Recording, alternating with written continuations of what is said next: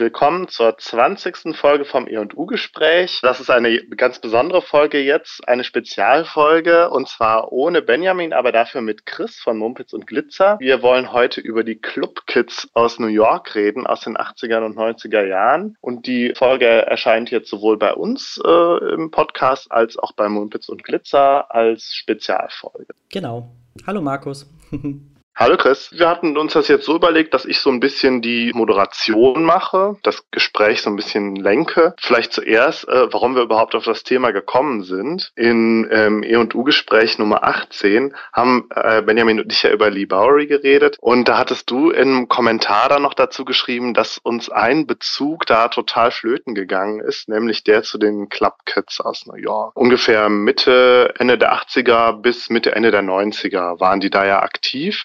Und die haben wir äh, überhaupt nicht erwähnt. Und ehrlich gesagt hatte ich die auch gar nicht so auf dem Schirm. Und ähm, deswegen war jetzt halt die Idee, dass wir das Ganze mal so ein bisschen in einem extra Podcast aufrollen und es hat sich dann ja auch herausgestellt, dass du da einiges drüber weißt, über das, was da so passiert ist in der Zeit. Und ich nur so ein ganz bisschen da. Ich hatte da mal ein bisschen was von gehört. Und deswegen jetzt die Idee, dass wir da jetzt einen extra Podcast zu machen. Genau. Und damit habe ich dann auch gleich mal angefangen, ein komplett neues Projekt bei Mumpitz und Glitzer zu starten, nämlich On Topic. Da werden wir dann tatsächlich jetzt, ich werde da halt häufiger Themen besprechen, die wirklich nur punktuell auf ein Thema beschränkt sein werden. Und das ist jetzt schon mal ein ganz schöner Start, vor allem mit einem sehr, sehr großen Thema. Ja, also ich hatte von den Club Kids schon mal gehört vor ein paar Jahren von einem Bekannten, mit dem ich zusammen diesen äh, Film gesehen habe, der das Leben halt von diesem Hauptprotagonisten äh, Michael Alec, über den wir ja gleich dann vor allen Dingen sprechen werden. Also dieser Film zeichnet dessen Leben nach. Party Monster heißt der Film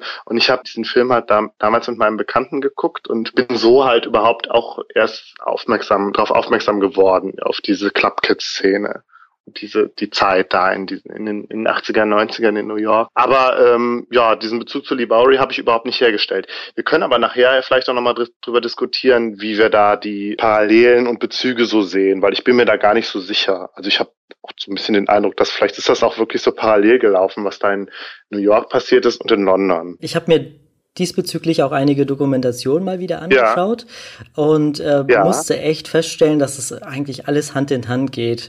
Wir werden ja jetzt ah, okay. im Endeffekt uns entlanghangeln an der Geschichte von Michael Ehrlich, werden aber noch paar Exkurse in Richtung mhm. Andy Warhol machen, Lee Bowery, den du ja schon angesprochen hast, und die sogenannten Blitzkids, die ja sozusagen im Endeffekt äh, die englischen Clubkids sind. Und wenn wir uns die jetzt anschauen, werden wir auch relativ schnell merken, oder wenn man sich auch Fotos anschaut, dass sie sich gegenseitig sehr, sehr beeinflusst haben und teilweise auch miteinander irgendwie was zu tun hatten. Das ist ganz interessant, wie ich finde. Ja, wollen wir denn direkt äh, Michael Alec einsteigen, der so ein, ja, schon irgendwie so die zentrale Figur war. Er und dieser James St. James, ne? Genau, wobei Michael Alec eigentlich mehr die Person war, die alles organisiert hat und alles in die Hand genommen hat. Also ohne Michael Alec wäre dieses ganze Prozedere mit den Partys, mit dem äh, ganzen äh, Bewerben und diese ganze ganze Showartige Elemente, die da in diesen Club Kids ähm, Universum mhm. eine Hauptrolle gespielt haben, überhaupt nicht so weit gekommen. Denn er ist sozusagen das Gehirn hinter diesen ganzen verrückten Geschichten. Okay, dann lass uns doch jetzt mal systematisch irgendwie anfangen. Also wer war denn Michael Alec? Beziehungsweise wer, wer ist Michael Alec? Der lebt ja schließlich noch. Genau, Michael ist, Alec äh, lebt noch, genau. 1966 geboren in Indiana, mhm. also irgendwo im, in der Pampa. also das ist auch so ein bisschen die Geschichte, die in den, äh, den Dokus, die ich halt, oder in, auch in dem Film, in dem, in dem, ja, das ist ja so ein, dieser Film Party Monster ist ja so eine quasi dokumentarischer, quasi dokumentarischer Spielfilm. Genau. Und da wird ja auch so ein bisschen die Geschichte erzählt, dass Michael Alec halt ja so der Typ, der Junge vom Land ist, der dann in die große Stadt kommt, so. Genau, der kleine Junge, der im Endeffekt äh, schon als kleiner Junge auch immer an ähm, Geschäfte gedacht hatte. Da erzählt die Mutter auch so schön, dass äh, er in der Schule halt mit so einer Bonbonkiste in die Schule gekommen ist und den Kindern halt, die ihn immer so ein bisschen vermöbelt haben, ja, Süßigkeiten überteuert verkauft hat. Genau, das ging dann so lange, bis äh, der Direktor festgestellt hat, dass er extrem viel Kohle damit macht und teilweise irgendwie ein bisschen mehr als er im Monat verdient. Deswegen hat er ihn das untersagt. Aber da sieht man so ein bisschen, bei Michael Ehrlich war das halt immer im Hinterkopf, wie werde ich schnell äh, reich und berühmt sozusagen? Zugleich war er aber ja jetzt auch nicht unbedingt der beliebteste in der Schule. Also er ist ja dann doch irgendwie auch gehänselt worden von seinen Mitschülern oder gemobbt oder so. Habe ich das richtig in Erinnerung? Ja, also oder er war nicht der Genau, er war nicht der beliebteste Schüler. Er war im mhm. Endeffekt jemand, der auffällig war. Er war laut, er war schrill. Er war halt auch eine kleine Tunte, muss man halt sagen. Es ist halt, ähm, ja, er war sehr, sehr auffällig. Seine Mutter sagt auch sehr gerne, er war jemand, der immer Streiche gespielt hat, Leute immer aufgezogen hat und immer so äh, kurz bevor äh, bevor es irgendwie jemand gemerkt hat, dann hat er schon angefangen zu sticheln. Und es gibt so ein ganz schönes Foto, das man von ihm sieht als kleinen Jungen, wo er mit seinem großen Bruder fotografiert wird und man sieht dann so seine kleine Hand, die jetzt gerade sozusagen ähm, darauf äh, ja ausgelegt ist, äh, den kleinen, äh, den großen Bruder sozusagen zu pieksen, um ihn halt zu ärgern. Und okay. das wird dann schön auf dem Foto festgehalten. Und das ist im Endeffekt so, wie die Mutter ihn auch beschreibt. So ein kleiner, ja, ja, wie würde man das nennen? So ein kleiner Dennis oder. ja, so ein Lausbub. So ein Lausbub, genau, genau, das ist das ja. richtige Wort. Das Verhältnis zu der Mutter scheint ja irgendwie gut gewesen zu sein. Zumindest ist die ja, taucht die ja in seinem späteren Leben dann doch auch immer noch mal wieder auf. Ja, es war eine sehr innige Beziehung oder ist eine sehr, sehr innige ja. Beziehung zu seiner Mutter, weil er seinen Vater ja auch, soweit ich das mitgekriegt habe, überhaupt nicht kannte. Der hat die, die Familie relativ früh verlassen.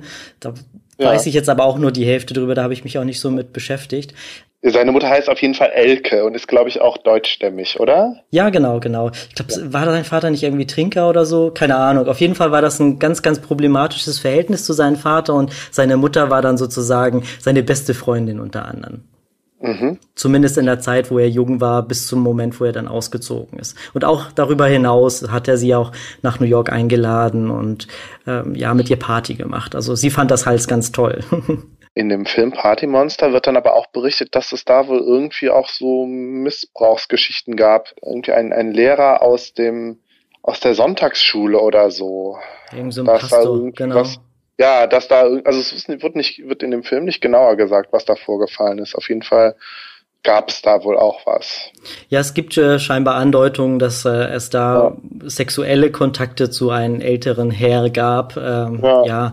Und äh, natürlich auch zu einem äh, ja, Schulkameraden, mit dem er halt mehr oder weniger Catchen gespielt hat. Und äh, ja. das ging dann so lange, bis der Vater die dann irgendwann erwischt hat. Und ähm, ab dem Zeitpunkt hatten die dann keinen Kontakt mehr. Deswegen, dieser ganze Film, also dieses ganze Partymonster, mhm. das wird, äh, das kann man schon als äh, Grundlage für die ganze Geschichte von Michael Ellick nehmen, denn mhm. im Nachhinein, wenn man sich die ganzen Dokumentationen anhört, oder auch wenn äh, Michael Alec Dokument äh, über sein Leben spricht, dann äh, findet man sehr viele Elemente in diesem Film wieder. Das ist auch so mhm. gewollt gewesen. Wobei, mhm. das wird auch immer wieder gesagt und vor allem wird es von Michael Alec im Nachhinein gesagt, vieles, was man da sieht, ist sehr überspitzt. Ist halt einfach ein Hollywood-Film. Kennt man nicht anders. Okay. Gut, Michael Alec geht dann irgendwann äh, nach New York. Und da trifft er denn auf James, James St. James, den anderen wichtigen Protagonisten von den Club Kids, der dann ähm, später sein bester Freund wird. Aber soweit ist es noch nicht. Erstmal äh, ist James St. James irgendwie eine, scheint eine Größe im Nachtleben zu sein von New York. Er ist auch irgendwie so jo journalistisch unterwegs, schreibt irgendwie so Kolumnen oder so. Also beide sind auf jeden Fall in New York, um zu studieren und äh, möchten dann irgendwie auch Fuß fassen und möchten irgendwie bekannt werden. Und äh, James St. James, der eigentlich aus einer sehr wohlhabenden Familie stammt und sich dementsprechend halt äh, ja auch das Ganze leisten kann, permanent auf Party zu gehen und nichts anderes zu machen, außer zur Uni und zur Party. Der studiert dann auch so, ich weiß nicht mehr, was das genau war. Das war irgendwas Marketing oder Kunsttechnisches. Äh, ja, ist auch ist auch eigentlich irrelevant. Denn ich ich meine, der hätte auch so Performance Art oder so studiert. Genau, genau, genau, stimmt, stimmt. Ja. Das hat dann auch ganz gut gepasst zu dieser ganzen Club Kids Geschichte. Und er hat das ja auch so schön ja. in diesem Film auch äh, dargestellt, wie man denn, also vielleicht sollten wir kurz mal darüber sprechen, wie es in dem Film sozusagen dargestellt wird, wie die beiden sich in einen Donutladen treffen und darüber sprechen, wie man in der sozusagen in der Clubszene richtig bekannt wird. Denn diese Szene finde ich sehr, sehr ikonisch und sehr, sehr schön auch dargestellt. Mhm, mh. Aber das war jetzt nicht die, das, der Zeitpunkt, wo sie sich zum ersten Mal getroffen haben. Die kannten sich vorher schon irgendwie und in diesem Donut-Laden spricht dann Michael Alec James St. James irgendwie an und wünscht sich irgendwie auch Rat oder so von ihm, ne?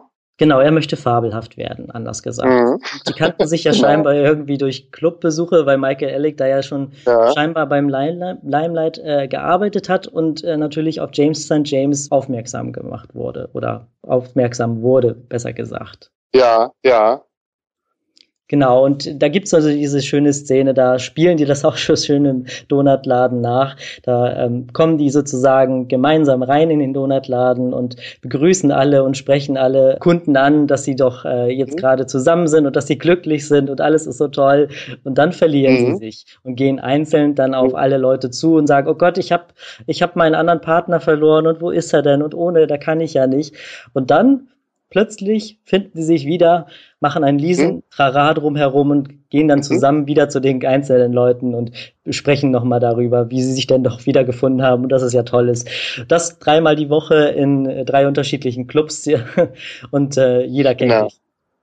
Also James and James ähm, macht sozusagen ein, gibt sozusagen einen Kurs in wie man fabulous wird. Genau. In diesem Donutladen. Und sie spielen praktisch nach oder sie üben in diesem Donutladen, äh, wie man sich halt auf einer, in einem Club verhält, auf einer Party, wie man sich da dann halt ähm, so verhält, dass man eben bekannt und fabulous wird. Und eben durch dieses, man tut so, als ob man sich aus den Augen verliert und dann redet man mit allen drüber und dann, ne, wie du jetzt gerade schon erzählt hast, sozusagen als Trockenübung. Und da ist der ähm, James and James ja auch schon so ein bisschen der Mentor für Michael Alec und Michael Alec ist, hat, glaube ich, sehr viel, möchte gerne irgendwie James and James irgendwie will Kontakt mit ihm und so, aber James and James ist irgendwie so ein bisschen, ja, so. Er hält ihn so ein bisschen auf Distanz. Mit, genau, genau. Und weiß nicht so ganz, wie er, also was er jetzt von dem halten soll, von dem, von dem Newcomer da, der da nach New York kommt. Genau, der hat äh, im Endeffekt so diesen Fan-Status. Also der möchte auch ein Autogramm mhm. von ihm und schwärmt ihm genau, ein bisschen ja. was vor und dass er so toll ist und dass er doch am besten sein bester Freund sein möchte. Das sieht James St. James aber irgendwie nicht so und äh, findet mhm. ihn auch ganz eigenartig. Sein, äh, also mhm. er beschreibt das ja auch so ein bisschen, dass er ihn so ein bisschen, ähm, ja, keine Ahnung, also er, er, wollte dann sofort losrennen. Er wollte nur rennen und mhm. rennen und rennen. ähm, so beschreibt mhm. er das auch so schön im Film. Also tatsächlich, er wollte nicht erstmal von Anfang an irgendwie das Ganze, seine Karriere aufbauen, sondern er wollte sofort starten. Er wollte seine eigene äh, Party, äh, ja, wie, wie nennt sich Party, Partylinie starten, wollte im Endeffekt seine Stars aufbauen und wollte eine Größe werden. Aber nicht morgen, sondern sofort jetzt. und das fand äh, James St. James schon ein bisschen komisch. Und äh, mhm. ich glaube, das hat mhm. ihn auch so ein bisschen Angst gemacht, denn er hat sich ja mhm. auch so ewig da darauf vorbereitet und war die ganze Zeit ähm, dabei, so sich äh, zu etablieren, aber nur ganz langsam. Und dann kommt da dieser junge Typ, beziehungsweise ich glaube, die sind gleich alt, ne? Also da kommt auf jeden Fall dieser Newcomer nach New York und äh, James and James hat Angst, dass der ihn jetzt überholt. Genau, was er dann tatsächlich dann auch macht. Mhm. Haben wir jetzt schon über das Limelight gesprochen, ja, ne? Nee, das Limelight haben wir noch nicht erwähnt. Okay, also das Limelight ist, das ist so der Club, in dem das Ganze halt vor allen Dingen stattgefunden hat. Da sind halt Michael Alec und James and James regelmäßig hingegangen zum Feiern und haben dann da, ja, ich weiß auch nicht genau, inwieweit die da gearbeitet haben. Ich glaube, die haben so ein bisschen als Promoter fungiert. Ne? Also Michael haben, Alec war das. Okay, Michael Alec war das vor allen Dingen, der auch Leute halt in den Club gelockt hat, so, ne, oder? Kann man das so genau. sagen? Also er hat zumindest, oder war das vielleicht auch erst später? Das weiß ich nicht. Auf jeden Fall ist er ja in dem immer regelmäßig in dem Club gewesen und hat dann ähm, von dem Clubveranstalter, dem Peter Gagen, ähm, so eine kleine Partyreihe angeboten bekommen, die er dann halt organisiert. Genau, damit er sich so ein bisschen bewährt. Und die, die mhm. ist dann halt äh, so nach seinen Vorstellungen sollte das halt wirklich so einschlagen. Es sollte was ganz Besonderes mhm. werden. Es sollte nämlich das, äh, was damals Andy Warhol geschafft hat, so eine Fabrik werden, mhm. so ein Studio 54, wo wirklich die ganzen mhm. Leute einfach hin wollten und halt te teilweise Unmengen an Geld bezahlen wollten, um einfach nur auf der Tanzfläche zu sein mit den anderen Promis. Nur mit dem kleinen Twist, dass äh, keiner Bock hatte, irgendwie ins Limeland zu gehen und irgendwie diese ganzen Partys in Manhattan auch überhaupt nicht mehr diesen Rang hatten und die ganzen Stars auch überhaupt nicht mehr unterwegs waren in der Stadt und mhm. das hat dann auch niemanden mehr angelockt. Da wollte halt keiner mehr irgendwie großartig nach Manhattan reinfahren, um äh, keine Ahnung, mit Promis gesehen zu werden, weil es keine Promis gab. Das war so ein ganz großes Problem. Und deswegen fing an, Michael sich etwas einfallen zu lassen. Ja, vielleicht bevor wir da weitersprechen, kurz vielleicht so einen kleinen Exkurs zu, zu Andy Warhol und der mhm. Factory und Studio 54 in den 60er, 70er Jahren irgendwie das große Ding war. Also sowohl die Factory von Andy Warhol, also die verschiedene Locations, wo er halt nicht nur seine Kunst produziert hat, sondern auch Leute um sich geschart hat, eben wie du sagst, Promis und intellektuelle Künstler, einfach auffällige Leute, die irgendwie, äh, also Andy Wall interessant fand und äh, ja, wo halt kulturell halt ganz viel passiert ist. ein interessantes, interessiertes Publikum. Genau, interessante Menschen einfach. Mhm. Und ähm, das Studio 54 als ein Club, der in der gleichen Zeit äh, auch groß war und eines der größten und wichtigsten irgendwie Clubs überhaupt in die Geschichte eingegangen ist. Und beides war dann aber so zu Anfang der 80er, äh, ist das dann ja auf dem absteigenden Ast gewesen. Also ich glaube, das Studio 54 hat äh, 1981 äh, geschlossen. Mhm. Und Andy Warhol, ja, der hat der ist 1987 gestorben und ich habe halt auch gelesen, dass es auch äh, so diese Kultur der Factory eben auch ähm, seit den seit 68, als es ein Attentat auf Andy Warhol gab, ist das auch immer weniger geworden wohl. Also ich habe das Ganze auch so verstanden, dass sowohl Michael Alec als auch James St. James, ja, die aus der Provinz gekommen sind, irgendwie äh, von Andy Warhol wussten und was da, was da so abgeht in New York und das ganz faszinierend fanden und sich dann, ja, wohl auch gedacht haben, ja, wir wollen das, wir wollen jetzt irgendwie das genauso machen. Wir wollen das wieder aufleben lassen. Wir wollen jetzt die neuen Andy Warhols sein sozusagen. Und das ähnlich und vielleicht sogar besser machen als Andy Warhol. Und ich glaube, der Kernaspekt dieser ganzen Geschichte war ganz einfach, dass jeder ein Star sein kann, so wie Andy Warhol. Ja, das war ja die Philosophie von Andy Warhol, ja. Genau, genau. Dass und das war, glaube ich, so dieser Triggerpunkt. Genau, mhm. genau. Und daran setzen die dann halt auch an, beziehungsweise Michael Alec, der fängt mhm. ja an mit seiner Disco 2000 die mhm. das war dann die zweite Partyreihe sozusagen, die ja. er im Limelight dann gegeben hat. Also diese erste Partyreihe war ja noch so ein bisschen kleiner und mit diesem Disco 2000 ist er dann total durchgestartet. Und dieser Peter Gaten, der äh, Chef vom Limelight, hat ihn ja auch so ein bisschen protegiert. Ne? Also ich hatte das Gefühl, der Peter Gaten fand, fand ihn auch irgendwie ganz cool und hat so an ihn geglaubt. Oder wie, wie ist da dein Eindruck?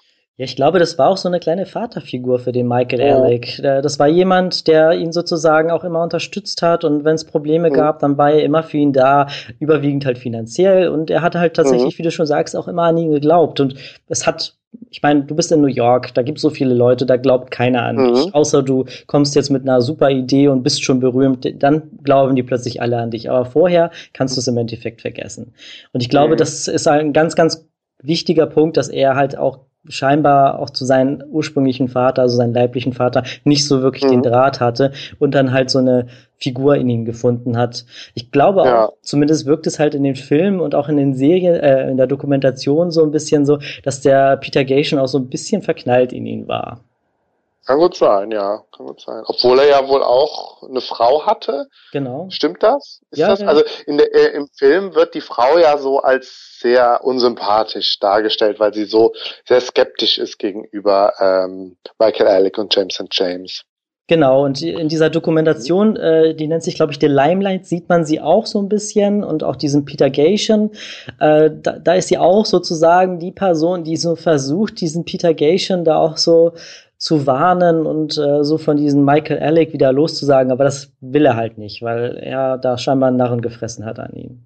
Ja, genau. Also ich meine, der Michael Alec war wohl auch ein total charismatischer Typ so und der, der Peter Gation ist ja auch, also in dem Film wird er zumindest auch dargestellt als so ein sehr, ja, so ein düsterer Typ irgendwie. Der hatte ja auch so eine Augenklappe, so, weil der irgendwie nur ein Auge, der hatte ein Auge verloren und hat immer so eine Augenklappe getragen und sitzt dann immer in seinem Büro hinterm Schreibtisch und seine Frau steht so neben ihm, also auch so ganz so so so äh, ganz ikonische Szenen irgendwie. Und sie ist dann immer so die Stimme der Vernunft, die dann ihnen sagt, ja, so, ja, aber du kannst doch jetzt nicht immer auf den Michael Alex so so viel setzen und so, das ist doch ein Spinner und ja, so wird das auf jeden Fall dargestellt. Genau, und ich glaube, das hat auch sehr viel mit der Realität zu tun, denn in diesen ganzen Dokumentationen kommt sie auch sehr, sehr dominant drüber und schon äh, die Person, die versucht hat, den Geishen da rauszuholen. Wobei man auch sagen mhm. muss, dieser Geishen, der scheint ja auch ein ganz, ganz ruhiger Mensch gewesen zu sein, sehr zurückhaltend und halt. Ja, im Vergleich zu den, zu Alec und St. James mit Sicherheit, Absolut, ja. ja. So eine graue Aber Maus im Vergleich. Mit den beiden ist ja jeder eine graue Maus. Ja, das stimmt, das stimmt. Das äh, sind auch sehr, sehr charismatische, wie du sagtest, auffallende, tuntige, überwiegend halt auch Menschen, die auch auf jeden zugehen. Also die haben keinen Charme, die gehen einfach äh, drauf los und poltern. Ne? Das ist, du wirst dann einfach sozusagen eingesogen in sie. Wollen wir mal ein bisschen über, über deren, deren Persönlichkeiten so sprechen, weil das ist ja schon auch irgendwie das Wichtigste, dass das so, dass das so krasse Leute einfach auch waren. Ne? Also nicht nur, wie sie, wie sie sozusagen rumgelaufen sind, also diese Verkleidung, mit denen sie dann immer auf die Parts gegangen sind, ne, sondern auch vom Typ her. Also es waren einfach krasse Typen und auch nicht unbedingt sympathische Typen, muss ich sagen. Also auch sehr anstrengend halt. Sehr exaltiert, sehr extrovertiert, ne? Und natürlich ganz wichtig, ganz viele Drogen genommen. Kommen wir vielleicht auch noch ein bisschen genau. ausführlicher zu und psychisch jetzt vielleicht auch nicht die stabilsten, wie sich auch noch zeigen wird. Und ja, und sie sagen ja auch selber, ne, die Leute sagen, wir wären oberflächlich. Ja, und ich glaube, die haben ihre Oberflächlichkeit halt auch sehr gefeiert. Und ja, total hedonistisch einfach, ne? Den, die sind dann ja später auch in Talkshows aufgetreten und da wird ihnen dann ja immer vorgeworfen beziehungsweise vorgehalten, ja, äh, arbeiten sie denn richtig und haben sie eine Perspektive für die Zukunft? Ja, nein, natürlich, da haben die drauf geschissen. Das fand ich ganz bezeichnend. Ja, wobei ich auch sagen muss, also die waren zwar oberflächlich, aber es war denen eigentlich egal, ob du jetzt im eigentlichen Sinne schön warst oder nicht schön. Es war einfach nur wichtig, dass du besonders warst. Mhm. Da gibt's ja diesen schönen Spruch, es ist egal, wie du aussiehst, ob du einen Buckel hast oder keine Ahnung was, streu einfach Glitzer drüber und geh tanzen. Das sagen sie auch im Film. Und äh, in, der, in dieser, in dieser, in dieser, dieser Talkshow wird, äh, glaube ich, genau dieser Spruch von James St. James auch gebracht. Und das ist halt so mhm. dieser Spruch, der auch ganz, ganz viele Kinder scheinbar oder Teenager in den USA so ergriffen hat und dass halt jeder im Endeffekt einfach ein Clubkid werden kann. Und jeder im Endeffekt ja, das stimmt, sieht. Das stimmt. Und das stimmt, das ist interessant, ja.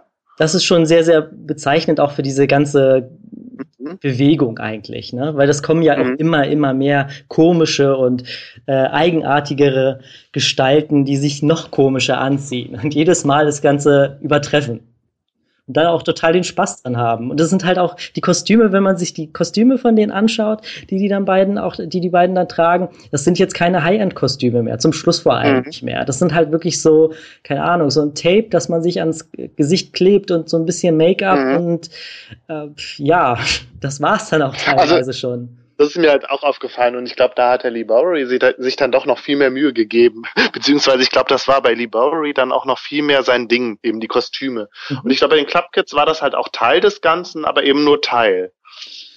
Genau, also um nochmal auf die mhm. ganzen Figuren und auf das Aussehen von den Club Kids. Äh, genau, lass uns doch mal, lass, also vielleicht jetzt mal ganz kurz. Also die Club Kids sind dann ja, ist ja letztendlich die Clique gewesen, ne? Die genau. Michael Alex und ja vor allen Dingen Michael Alec um sich geschart hat. Also auch an Leuten, die auf die Partys gegangen sind, wie du schon sagtest, die halt dazugekommen sind, die Michael Alec cool fand und so ein bisschen versucht hat, wie ähm, Andy Warhol halt auch so zu protegieren und so zu Superstars zu machen. Und da gab es halt ganz verschiedene Leute so.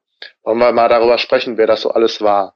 Genau, und äh, das Problem, was er mhm. ja eigentlich auch hatte, was halt scheinbar irgendwie so bei seiner ersten Partyreihe gefloppt ist, keiner wollte halt äh, feiern gehen. Und äh, es gab halt keinen mhm. Grund, einfach in, in irgendeinen Club mhm. zu gehen. Und äh, aus diesem Grund hat er sich ja so Stars ausgesucht. Mhm. Und die bekanntesten. Ausgedacht. Ja, genau, genau. Er ausgedacht, ja. genau. Die äh, bekanntesten waren dann halt so Clara das Huhn, das war so ein riesengroßes äh, Huhnkostüm, irgendwie so ein Hundekostüm und. Äh, Kennt man eigentlich die Person, die da drin steckte? Ja. Das war, glaube ich, auch ein Mann, oder? Ja, das, also es hat auch gewechselt. Ähm, Im Clara ja. das Huhn äh, ist Ernie Glemm oder so heißt er. Mhm. Äh, der taucht auch in der ne? Der taucht auch in der Doku auf, genau, und der taucht auch später, nachdem er jetzt sozusagen wieder auf dem Radar ist, wieder auf. Ja. Darauf kommen wir da, dazu kommen wir auch nochmal. Also er, dieser Ernie Glam, ist halt in dem Sinne halt wichtig, weil er selber halt auch ganz viele Kostüme selbst genäht hat. Jetzt diese ganzen komischen großen Tierkostüme sind eigentlich ausgeliehen gewesen. Die hatten so eine mhm. Fake-ID sich äh, sozusagen machen lassen, haben sich die ausgeliehen und nie wieder zurückgebracht. Also eigentlich haben die die geklaut. Das erzählen die auch. Genau, das erzählen sie in einer ja. Dokumentation. Und äh, fand ich auch ganz lustig, weil die Dinger sind ja nicht sonderlich günstig. Und ich meine, die mhm. haben damit fast täglich irgendwie Party gemacht und sind da überall mhm. mit rumgelaufen. Und das halt, ja, ganz viele verschwitzte Leute und dann haben die die auch umarmt und alles. Und das kriegst du dann ja. halt auch nie wieder raus. Ich glaube, diese Dinger, ja. die haben auch so gestunken. Ja. Naja, wie dem auch sei. Das waren halt so diese zwei, zwei drei Figürchen, ähm, so Stoff, ähm, Fantasiefiguren, die ganz wichtig waren. Fursuits wird man da, glaube ich, zu sagen heute. Genau, genau. Furry, äh, ja, ja, wobei die, ja, hm, nicht zu vergleichen mit den Furries, die wir jetzt halt kennen, ne? also ja die Kostüme waren schon mehr oder weniger hochwertig, aber auch nicht so hochwertig mhm. wie die momentanen Furries. Genau, mhm. das waren so ganz wichtige Punkte, also be beziehungsweise Figuren in dieser ganzen Szene. Und dann fing er an, sich einzelne Leute rauszusuchen. Er brauchte natürlich einen DJ. Mhm. Und dieser DJ äh, war dann ganz zufällig äh, sein momentaner Freund, der Kiyoki. Genau. Hat er den denn, den hat er, hat er doch auch da kennengelernt im Limelight, oder? Genau. Nee, der hat ihn irgendwie vorher angesprochen, ne? Das war nicht so, ich erinnere mich nicht mehr so genau. Er wollte ihn auf jeden Fall abschleppen. ja. Und genau, hat er den einfach angesprochen. Genau, das Interessante an Kiyoki ist, ist eigentlich, dass er hetero ist. Also der hatte vorher auch nichts mit einem Mann und äh, dann kam dann der Michael und der hat ihn so ein bisschen verführt, hat ihm dann so mhm. Trinktickets gegeben und irgendwann saßen die dann halt in einem Taxi zusammen und äh, wie Michael so ist, äh, der wollte ja immer Action und wollte immer so ein bisschen Spaß haben und äh, hat dann einfach äh, ja festgestellt, dass äh, er gar kein Geld hatte. Der Kiyoki hatte kein mhm. Geld, sie konnten das Taxi im Endeffekt nicht bezahlen. Was machen die? Die laufen weg. Und ich mhm. glaube so, das ist auch so dieses ganz typische von Michael. Er hat einfach alles irgendwie einfach gemacht und die Leute halt so in den Bann gezogen. Darauf wäre ja keiner mhm. gekommen. Also dieser Kiyoki, so ein normaler Hetero, der sowas im Endeffekt äh, nie machen würde. Erstens nicht mit einem Typen nach Hause mhm. äh, und zweitens äh, so die, die Tscheche, ach, wie heißt das? das Geld halt einfach nicht bezahlen. Zeche prellen? Genau, ja. schönes Wort. Und äh, das ist halt halt so seine seine Art gewesen. Einfach mal machen und äh, scheiß drauf, was im Endeffekt alle anderen sagen. Ja. Und äh, Kiyoki hat das scheinbar sehr interessant gefunden und äh, ja. wurde dann von ihm natürlich dann gehypt. Das war mhm. eine Person, die dann dazu kam. Und ich glaube, so diese ganzen anderen Leute, die, die ja sich peu à peu drumherum gebastelt haben, äh, hat, das sind so die kleinen Puzzleteilchen, die dieses Disco 2000 auch zu dem gemacht hat, was es ist. Mhm. Also, ähm, in dem Film kommt ja auch noch irgendwie Christina vor, im Film gespielt von Marilyn Manson, ne? Genau. Äh, auch Drag Queen. Mehr weiß ich auch ehrlich gesagt nicht. Ich weiß nur, dass sie, dass sie auch relativ früh gestorben ist. Ja, na Überdosis, genau. Das ja, sieht man dann auch ganz kurz im Film. So viele. Ja. Ja. Aber genau. ich glaube, Christina war auch schon vor Michael Alec im Limelight, oder?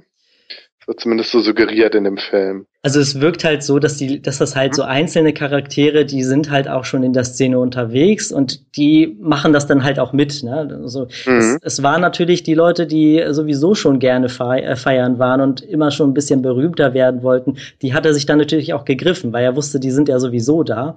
Und alle anderen, die mhm. hat er dann bestochen, indem er anfangs Drink-Tickets verkauft hat, also Tickets, mit denen die kostenlos Getränke gekriegt haben. Die mhm. kamen natürlich dann auch lang, umsonst rein. Dann äh, wurden sie halt permanent gefeatured. Also es gab dann ganz komische Shows, äh, wo dann der Disco 2000 König und Königin geehrt wurden. Und dann waren das natürlich auch nur diese dieser innere Kreis von Michael Ehrlich, der mhm. halt die ganze Zeit promotet wurde, auf diesen ganzen Flyer, ähm, die die ausgehändigt haben. Das ging dann so weit, dass sie tatsächlich auch sogar ein Magazin veröffentlicht haben. Mhm. Mhm. Und da ging es natürlich dann auch nur um diese Person. Und das Schöne, da können wir ja wieder zurück zu Andy Warhol gehen. Er hat genau. wirklich so diesen, diese Stars dann selbst erschaffen. Und Mhm. Diese ganzen komischen Kreaturen, die im Endeffekt einfach nur eigenartig und seltsam angezogen waren, mhm. die waren dann plötzlich total hip und jeder wollte irgendwas mit denen zu tun haben. Wen, wen gab es denn noch? Also in dem Film tauchen auf jeden Fall zwei Frauen auf. Die eine, so eine blonde Gitzi, scheint dann irgendwie auch, zumindest in dem Film, ist sie irgendwie dann doch auch mit ihm zusammen oder zumindest so haben die eine etwas engere Beziehung. Genau, Gitzi ist eigentlich jemand, der recht spät dazu gekommen ist. Das ist dann sozusagen mhm. die Freundin dann von Michael, die mhm. dann auch bis zu dem Zeitpunkt äh, bei ihm bleibt, bis er ins Gefängnis kommt. Darauf kommen wir mhm. auch zu sprechen. Mhm. Also wir müssen teilweise ein paar Sachen vorwegnehmen, aber ja. ähm, es ist im Endeffekt so, wenn man den Film gesehen hat und jetzt das nochmal nachhört, dann äh, macht es auch alles Sinn. ja. Auf äh, jeden Fall bei Gitzi hatte ich halt auch das Gefühl, sie kommt dazu, als, das hast du ja, glaube ich, gerade schon gesagt, als Michael, äh, Alec und die Club Kids schon berühmt sind. Also genau. sie sieht die Club Kids im Fernsehen, wie sie in den Talkshows auftreten. Und sagen, dass und sie eigentlich nichts machen. Davon, genau. Genau. Oh, ihr seid so cool, ah, obwohl ihr eigentlich gar nichts macht. Ihr seid berühmt, obwohl ihr eigentlich gar nichts macht. Und sie will auch Teil des Ganzen sein. Genauso wie viele andere Clubkids auch, die dann immer. Und dann gibt's halt noch eine Brooke, heißt sie, die mit den Dreadlocks und den Piercings, die immer total auf Droge ist. also ich meine, wieso? Sie sind ja sowieso die ganze Zeit auf Droge und es wird auch so thematisiert, ja, Koksen und Ecstasy, irgendwie die neue große Droge, die eine Rolle spielt.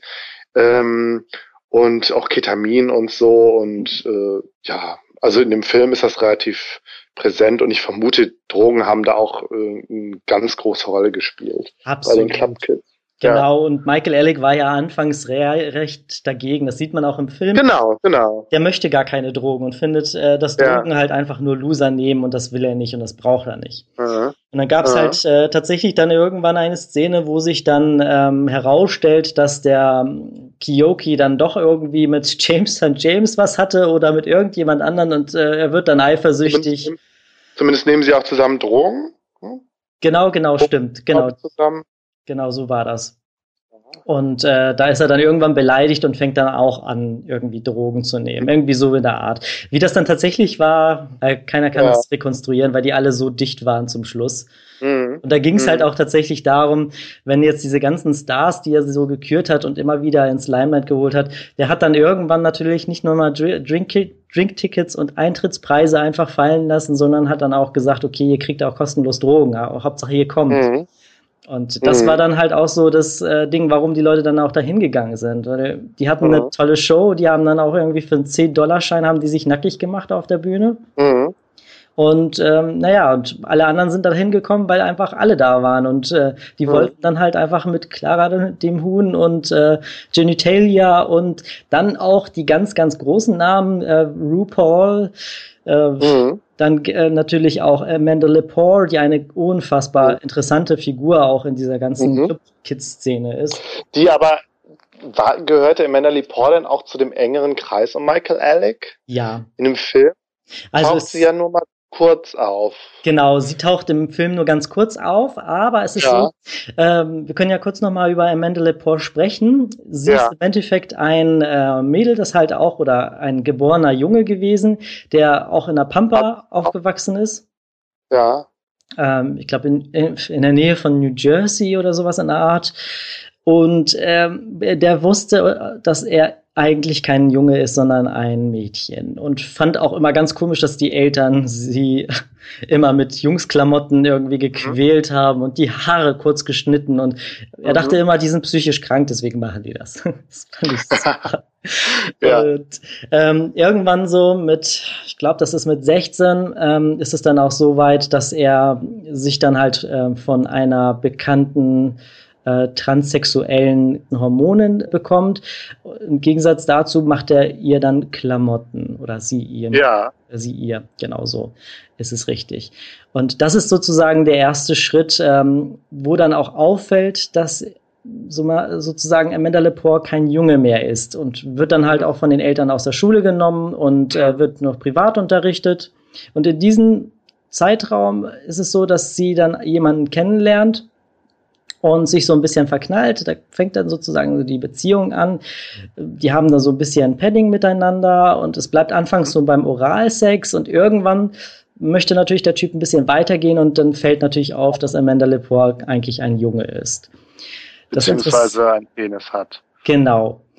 Ja. Das Interessante daran ist dann halt, dass er unfassbar negativ reagiert und ähm, mhm. der Vater dazu kommt und aber feststellt, dass Amanda Lepore in einer Situation ist, wo sie halt Hilfe braucht. Die Familie mhm. ist halt scheinbar finanziell sehr gut aufgestellt.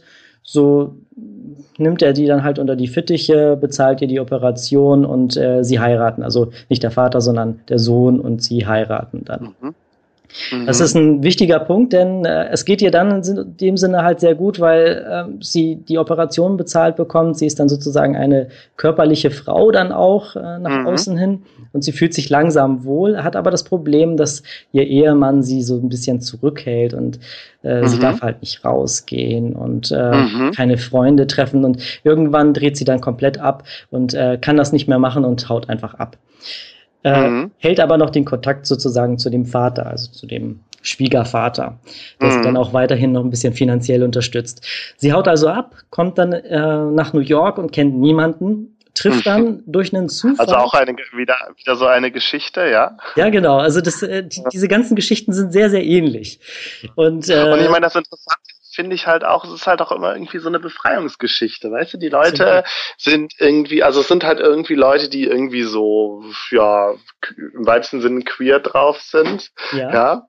Muss jetzt mal so zu sagen, und äh, Ablehnung erfahren haben oder irgendwie angeeckt sind oder wie auch immer. Und dann kommen die halt in die Großstadt und da können sie sich dann, also da sind sie frei und können sich dann halt irgendwie verwirklichen oder ausleben. Und ja, also weißt du, diese das genau. finde ich eigentlich eine interessante Geschichte, die es ja auch so häufig gibt und so. Und ich weiß zum Beispiel in diesem Film über Studio 54, da wird, wird diese Geschichte doch auch erzählt von dem kleinen Vorstadtjungen, der äh, in Studio 54 kommt und da irgendwie, ja, im positiven Sinne sein blaues Wunder erlebt. Ja, genau, genau. Wobei das Interessante ist ja, wenn du dann so nach New York kommst und eigentlich so überall angeeckt bist auf dem Lande, plötzlich beachtet dich keiner und das, ja, scheint ja dann auch nicht zu funktionieren. Genau, und das äh, ärgert die scheinbar ja dann auch irgendwie. Und ähm, die gehen dann halt den anderen Weg ähm, und werden dann einfach bekannt und berühmt und äh, werden dann, dann schillernde Genau, es hat dann, es hat dann ja anscheinend ähm, Michael Alec und James and James und Amanda Lepore dann halt umso mehr angestachelt, dann jetzt dann in der Masse eben nicht unterzugehen, sondern noch dann noch da rauszustechen. Genau. Ich finde es halt interessant, dass es keiner von diesen Figuren, über die wir jetzt sprechen, keiner von denen ist ja jetzt wirklich New Yorker. Nee. Keiner von denen kommt ja aus Manhattan oder aus Brooklyn oder so, sondern sie sind alle zu, zugezogen. Sie sind alle zugezogen. Und das ist ein ganz, ganz ja. interessantes Phänomen, was man ja auch nicht nur in New York sieht, sondern auch überall ja. woanders. Wir können ja auch nach Berlin gucken, da hast du es auch mhm. ganz häufig. Die Leute, die sozusagen jetzt gerade das Zepter in der Hand haben und irgendwas bewegen, das sind die Leute, die äh, dazugezogen sind. Mhm. Und ja. das, das, das ist halt ich schon irgendwie interessant, warum das der Fall ist. Naja, ich meine, gut, andererseits äh, weiß ich nicht, Leute, die irgendwie besonders drauf sind, die werden natürlich auch nicht nur in der Großstadt geboren, aber wenn sie auf dem Land geboren sind, dann ziehen sie in die Großstadt weil da eben, weil sie eben wissen, dass sie, dass sie da eben was machen können, was sie auf dem Land nicht machen können, dass sie da groß rauskommen können oder sich ausleben können. Sie haben scheinbar irgendwie so viel Energie die ganze Zeit hindurch in sich getragen und das, äh, ja, das kommt dann plötzlich raus und äh, dann ist es aber noch mal zehnmal so stark wie das Licht ja. von allen anderen. Ja. Genau. Äh, um weiter auf Amanda, Amanda Lepore zu kommen, also sie, ja. sie lernt dann einen Fotografen kennen, dessen Namen ich jetzt gerade vergessen habe, ein ganz bekannter Modefotograf. Du meinst aber nicht Terry Richardson, oder doch? Nicht Terry Richardson. Da war das erst später. Das war, glaube ich, später. David, ich, LaChapelle? David LaChapelle? Das könnte sein. Warte, ich gucke also, mal kurz. Die hat auf jeden Fall mit Ja, genau. David LaChapelle, genau. Und er ist auf jeden Fall sehr, sehr fasziniert von ihr, was sie aber anfangs nicht merkt und ähm, wird dann irgendwie auf ein Fotoshooting eingeladen. Er lernt sie dann in einem Club kennen. Da arbeitet sie ja. dann irgendwie, ich glaube, als Bedienung oder als Entertainerin, keine Ahnung, irgendwie sowas in der Art. Und er fängt dann an, irgendwie Fotos von ihr zu machen. Und er, bucht sie immer wieder und immer wieder. Und äh, dadurch, dass er sie bucht und sozusagen total verliebt in sie ist, weil er zumindest mal gemeint hatte, er ist so diese Person, oder Amanda Lepore ist so diese Person, die er als kleines Kind immer in der Schule in seinem Blog gemalt hat. Diese Fantasiefigur, mhm. die er total wahnsinnig interessant findet. Mhm. Und es wird dann sozusagen seine Muße und äh, sie wird dadurch halt relativ bekannt. Bekommt ja dann irgendwann sozusagen die Möglichkeit, äh, mit Michael Alec irgendwie im Club zusammenzuarbeiten. Und Michael mhm. Alec ist dann auch gleichermaßen ja fasziniert von dieser Gestalt. Ich finde das ganz interessant, dass du Gestalt sagst, weil Amanda Lepore ist ja vom, vom Aussehen halt auch so, so fast schon so alienhaft. Ne? Also vielleicht auch ver vergleichbar mit, äh, mit Lee Bowery. Während bei Lee Bowery ging es ja sehr stark auch im, um das Verkleiden und um das äh, Anziehen ist bei, bei Amanda Lepore, habe ich das Gefühl, auch sehr viel plastische Chirurgie im ja. Spiel, oder? Da macht sie auch kein Also so sehr, sehr krasse Gesichtszüge, einfach große Lippen und so und so mit den Wangenknochen. Also sehr, ich finde, sie hat was sehr Alienhaftes. Absolut und auch sehr, sehr Barbie-Puppenhaftes. Und ja. das will sie auch. Und da macht sie kein Hehl draus. Ja. Sie, einerseits ja. ist sie, also sie erzählt dann halt auch in einigen ähm, Vorträgen, dass sie nach New York gekommen ist und auch so ein bisschen als Domina gearbeitet hat und in diesem Club gearbeitet hat. Und alle haben sie gesagt, so, wenn dich jemand fragt, du bist eine alleinerziehende Mutter und äh, du bist eine Frau, eine ganz normale Frau wie jede andere auch. Ja. Und das fand sie dann auch irgendwann schlimm. Und als das dann anfing, dass Michael Alex sie dann halt auch für drei oder viermal die Woche irgendwie eingestellt hat, um dann halt in den Club mhm. äh, so ein bisschen Entertainment zu machen, ähm, hat sie sich das erste Mal so richtig wohlgefühlt in ihrer Haut. Und dann kamen noch die Fotoshootings dazu und es kam alles auf, auf sie zu. Und mhm. sie hat sich dann auch als Transsexuelle immer zu, äh, mhm. zu erkennen gegeben und war auch stolz darauf und hat es auch jedes Mal gesagt, dass sie eine transsexuelle Frau ist, dass sie stolz darauf ist, dass sie sehr viele schönheitschirurgische Eingriffe getätigt hat und mhm. sie im Endeffekt die Person ist, die sie immer sein wollte. Mhm. Also so dieses mhm. absolute in sich ruhen. Ich meine, wenn du dir mal so mhm. Interviews mit ihr anguckst, sie ist immer tiefenentspannt und hat immer die Kontrolle. Ja, und das ist unfassbar faszinierend. Also sie weiß, wer sie ist und sie weiß, wer sie sein möchte. Und Aha. das ist sie dann auch. Ja. Das sieht man halt wirklich immer.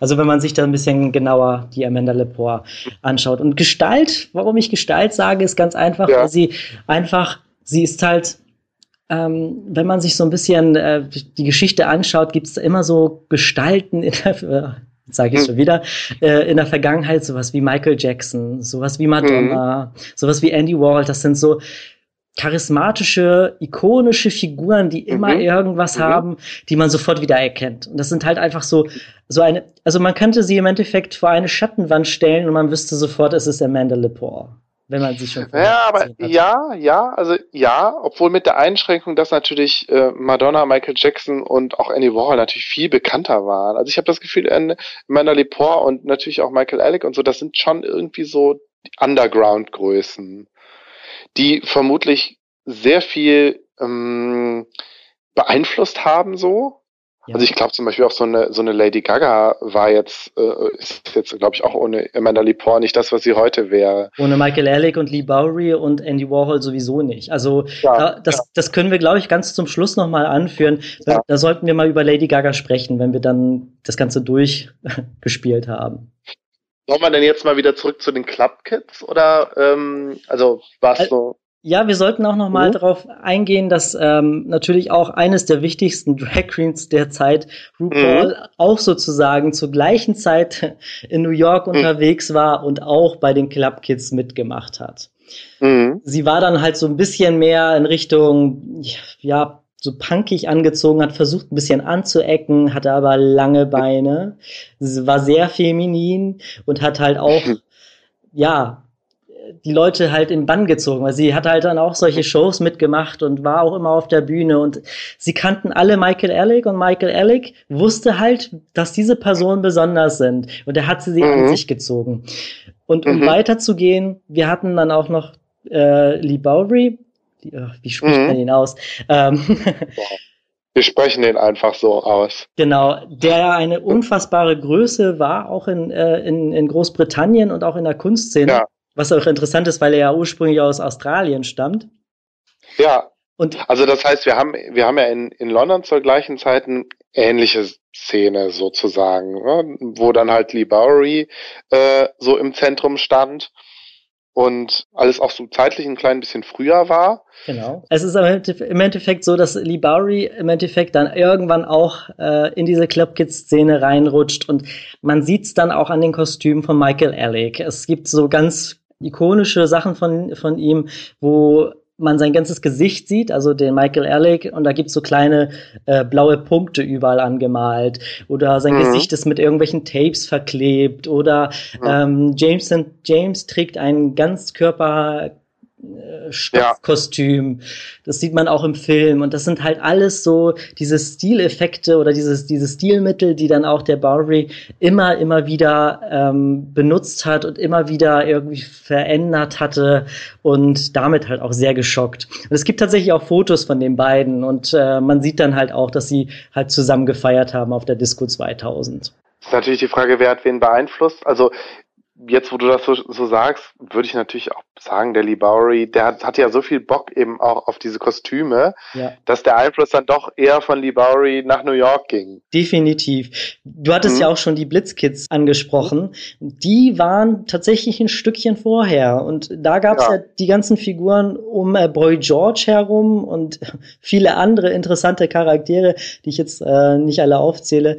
Aber ja. Boy George kennt man zumindest dieses femininartige, aber doch männliche, aber man wusste nicht, ob das damals doch ein Mädchen war, ja. weil er so ja, so verletzlich daherkommt und Aha. ach, ich bin noch so ein kleines Mädchen und ich tanze so ein bisschen mit meinen Rastern auf der Bühne, tut mir Aha. nicht weh und ich habe ganz viel Make-up und alles ist schön. Und dann kam natürlich noch das, diese ganzen Extremfiguren wie Lee Bowery, die auch dargestellt hat, diese komischen Gestalten, wo man nicht mal ein Gesicht gesehen hat, die einfach so eine Riesenmasse dargestellt haben. Ja, ja unfassbar faszinierend. Nach, nachzuhören im E&U-Gespräch Folge 18. Genau, genau, genau. Da geht er ja noch intensiver auf diese ganzen äh, Kostüme drauf ein. Und dieses, dieses Ganze zieht sich ja so. Also wir haben Andy Warhol, dann haben wir die Blitzkids und dann enden wir im Endeffekt bei den Club Kids. Und irgendwie haben die alle miteinander auch was zu tun und irgendwie waren die auch teilweise mit bei den, bei den, bei den äh, Disco 2000 Partys mit mhm. dabei. Die kannten irgendwie alle Michael Alec. Michael Alec kannte sie. Und das hat sich so mhm. immer so hochgeschaukelt. Bis und sich gegenseitig befruchtet. Definitiv, ja. Ein sehr schönes mhm. Wort. Und das war tatsächlich so. Also wenn mhm. man sich das Ganze anschaut, man hat halt wirklich diese einzelnen Stilmittel von den einzelnen Künstlern immer und immer wieder gesehen und die wurden immer wieder aufgegriffen und es war halt immer so ein Geben und Nehmen. Dann, es war halt mhm. kein Klauen. Ne? So momentan würde man halt immer sagen, okay, die klaut jetzt gerade, also die Lady Gaga klaut jetzt von Madonna. Mhm. Aber damals hat mhm. keiner gesagt irgendwie, ja, XY klaut jetzt von, sondern er wurde inspiriert von. Und ich finde, mhm. das muss man halt auch immer bedenken, dass da halt diese ganze Geschichte dahinter ist. Und wenn man sich mit diesen ganzen Clubwesen äh, beschäftigt, mit den mhm. Blitzkids, mit Andy Warhol, mit Michael Ehrlich, sieht man das so unfassbar schön. Äh, ja dass daraus halt immer mehr entsteht und nicht immer weniger. Die Leute sagen immer, man klaut ja immer bei den anderen, aber man klaut denen einfach ja. nichts. Man macht daraus noch was ja. Neues und was Schöneres.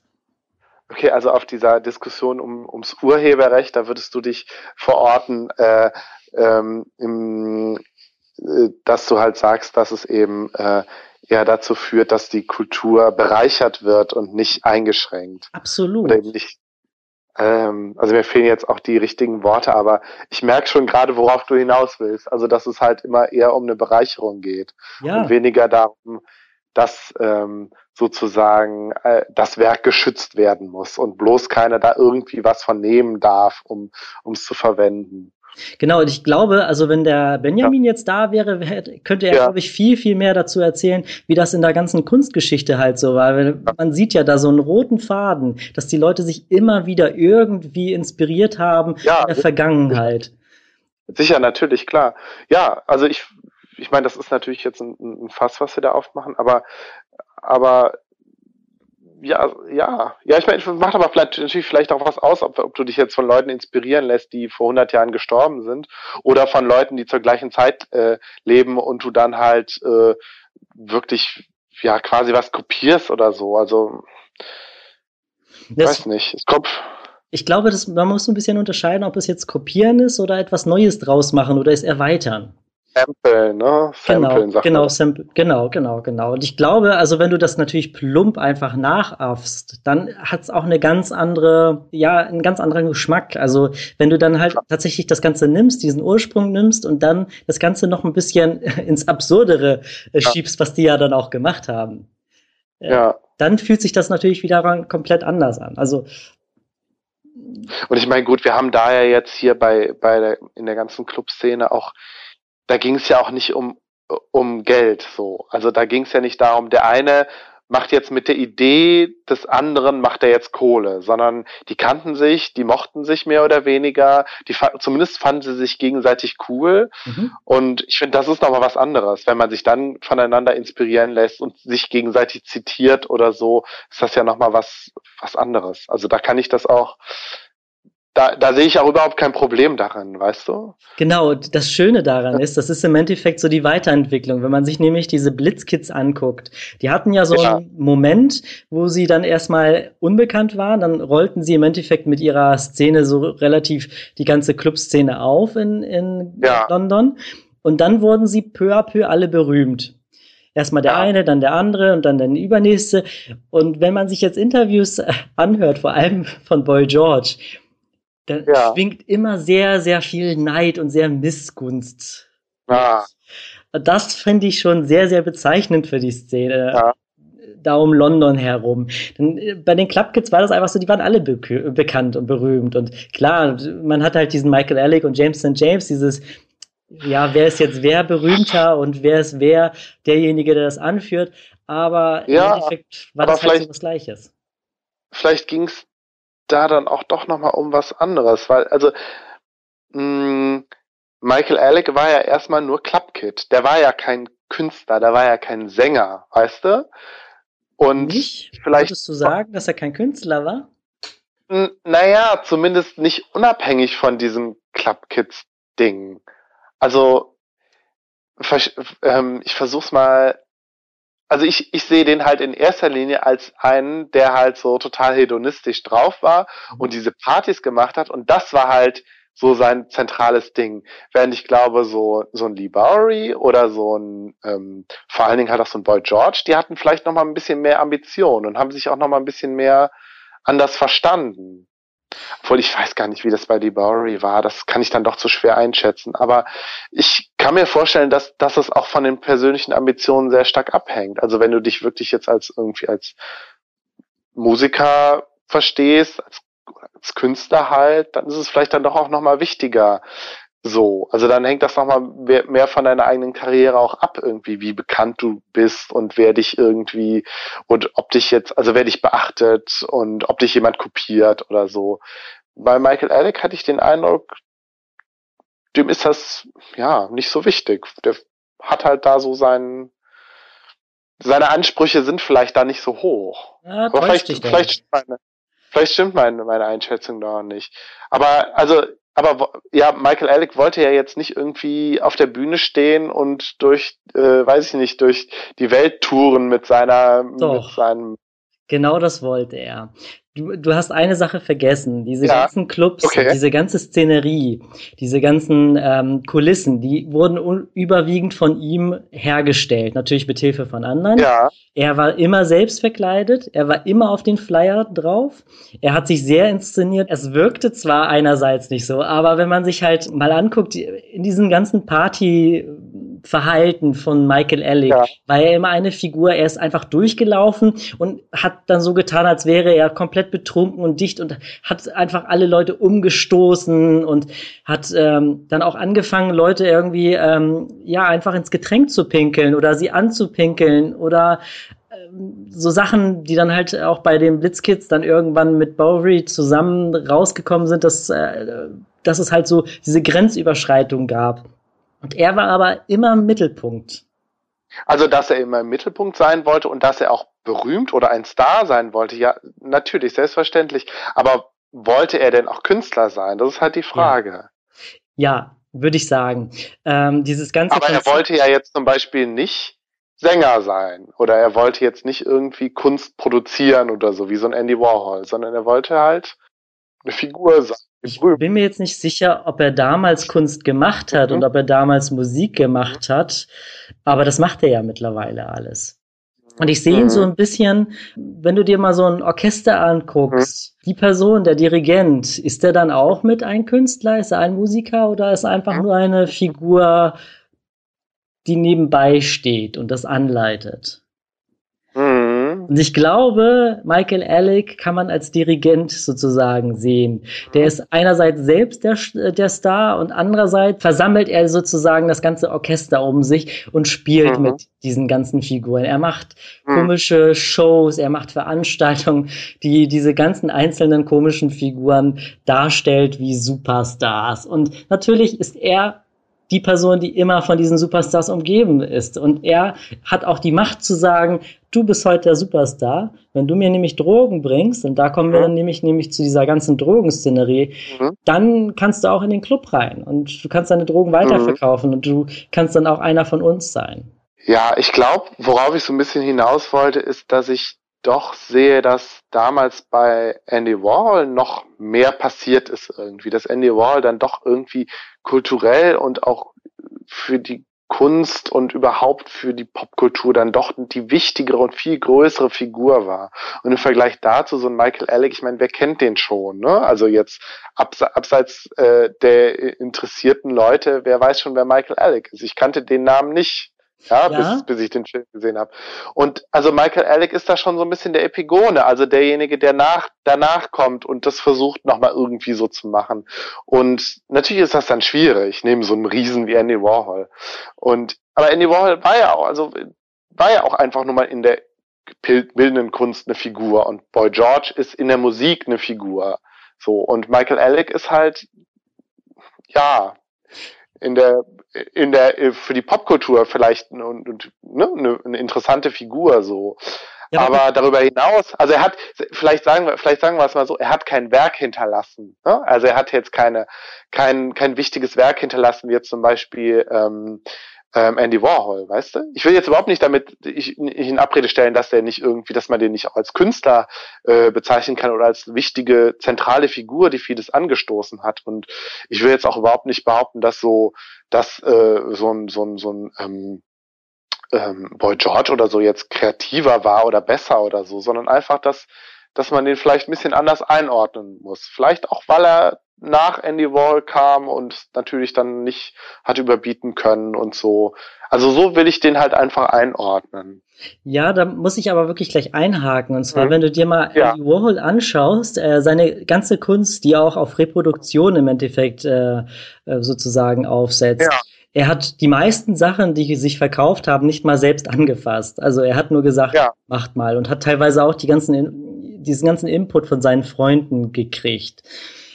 Ja. Was halt auch noch so das Ding ist, Michael Alec hatte natürlich im Endeffekt jetzt auf Otto Normalverbraucher, die jetzt so Anfang Mitte 30 sind, mhm. nicht so wirklich Einfluss, aber schau dir ganzen Prominenten an, schau dir RuPaul an, schau dir Amanda Lepore an, schau dir den Modedesigner Richie Rich ein, schau dir, äh, ja. keine Ahnung, wen auch immer wenn es dazu kommt, dass sie so ein bisschen über ihre Geschichte sprechen und ja. wie sie denn darauf gekommen sind, ist Michael Alec eine sehr, sehr wichtige Person, denn sie hat ja.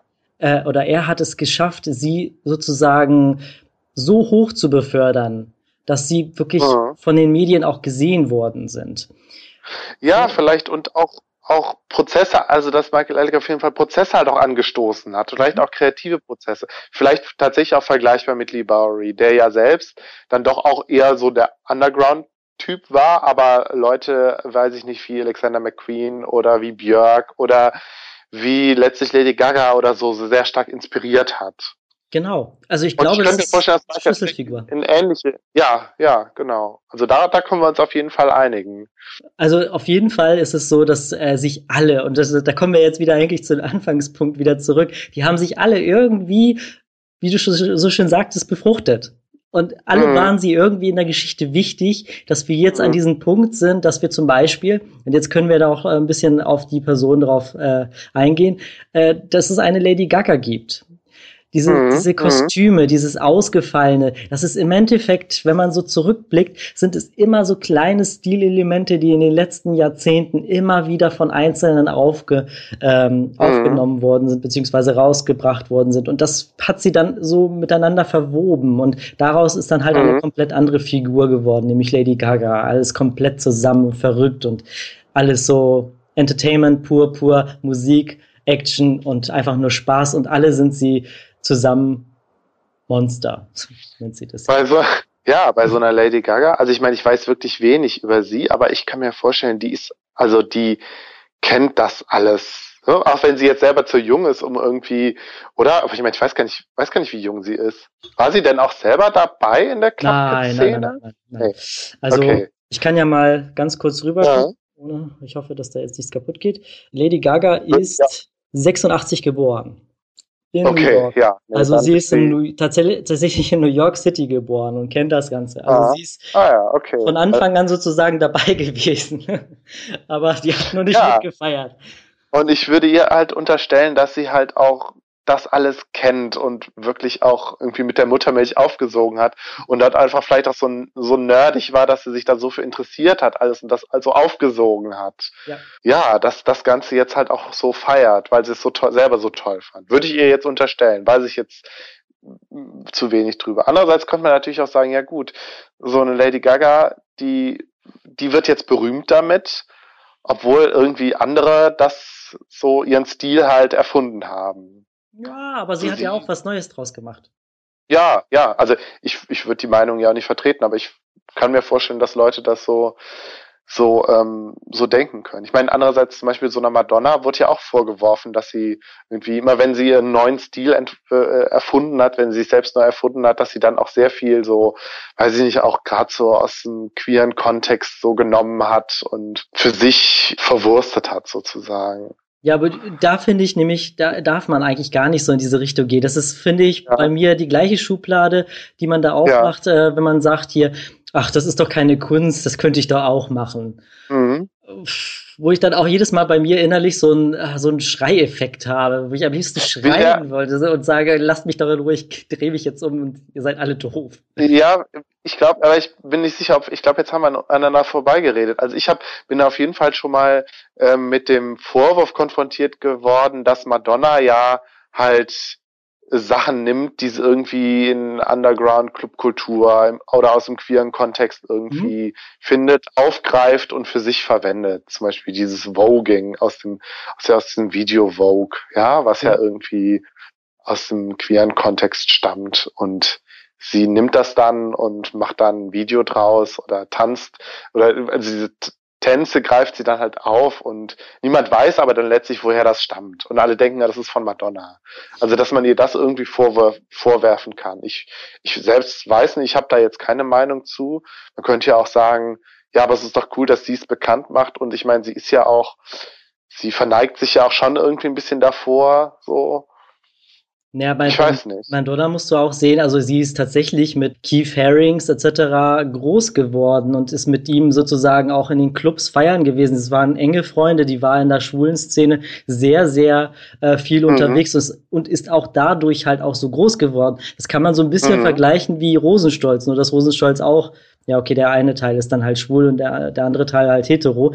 Aber die haben es halt auch im Endeffekt rausgeschafft aus, diesen, aus dieser Nische und wurden bekannt und haben dann so ihren, ihr Ding gemacht. Und das Gleiche ist ja bei Madonna nicht anders. Und ich, ja, und dann halt, dann später halt bei Lady Gaga. Also ich habe das Gefühl, genau. das kommt schon vergleichen, oder? Ja, nur Lady also, Gaga hat also es jetzt wirklich, Du hast da wirklich viel mehr Ahnung von. Ich bin da ja gar nicht so drin, aber es sind halt so meine Eindrücke, die ich da habe. Es ist ja auch so, dass wenn man sich nicht damit beschäftigt, kommt man immer an den ja. Punkt, wo man denkt, ach so, okay, das ist doch aber auch geklaut. Das hat man ja gerne, ja. ne? Das ist dieses, ach ja, ja, das ist ja alles schon, das gab's ja schon, das ist ja nichts Neues.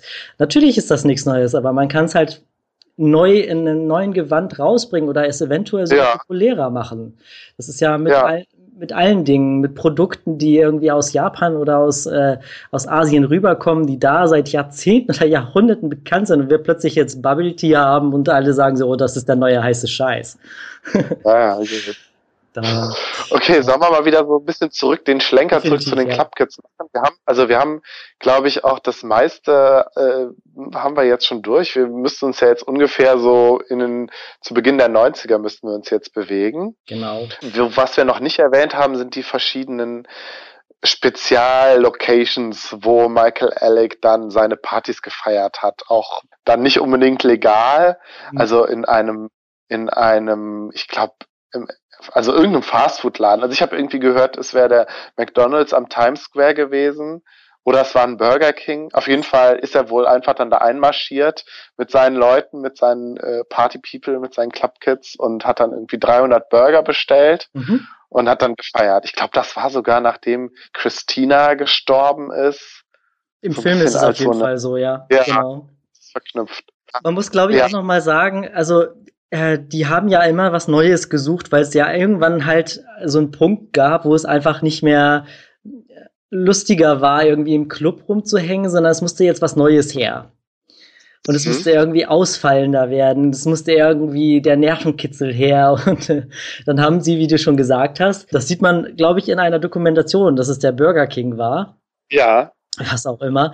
Und halt auch Dunkin' Donuts und ähm, dann ja. waren sie ja auch tatsächlich irgendwie auf dem Bahnhof. Die, die, der ganze Bahnhof war voller Menschen und Musik lief. Oder U-Bahnhof, ne? Da sind genau. Oder auch in der U-Bahn selbst. Das auch, die sind ja dann eingestiegen in die U-Bahn dann rein und auch auf einen Truck, der durch die Stadt gefahren ist und. Dann haben sie sich hinten in den Container, äh, sind sie alle in den Container gegangen, haben den von außen abschließen lassen und dann gefeiert. Genau, genau. Und äh, da gibt's halt so Szenen, die da auch im Film gezeigt werden, äh, mit dieser Christina, die von Manson gespielt wird. Da kommen die aber nicht weit. Echt? Aber es ist tatsächlich mal so weit gekommen, dass die durch die Stadt gefahren sind und da äh, gefeiert ja. haben. Die sind teilweise eingebrochen in irgendwelche äh, ja, Häuser, die nicht bewohnt waren und haben da gefeiert.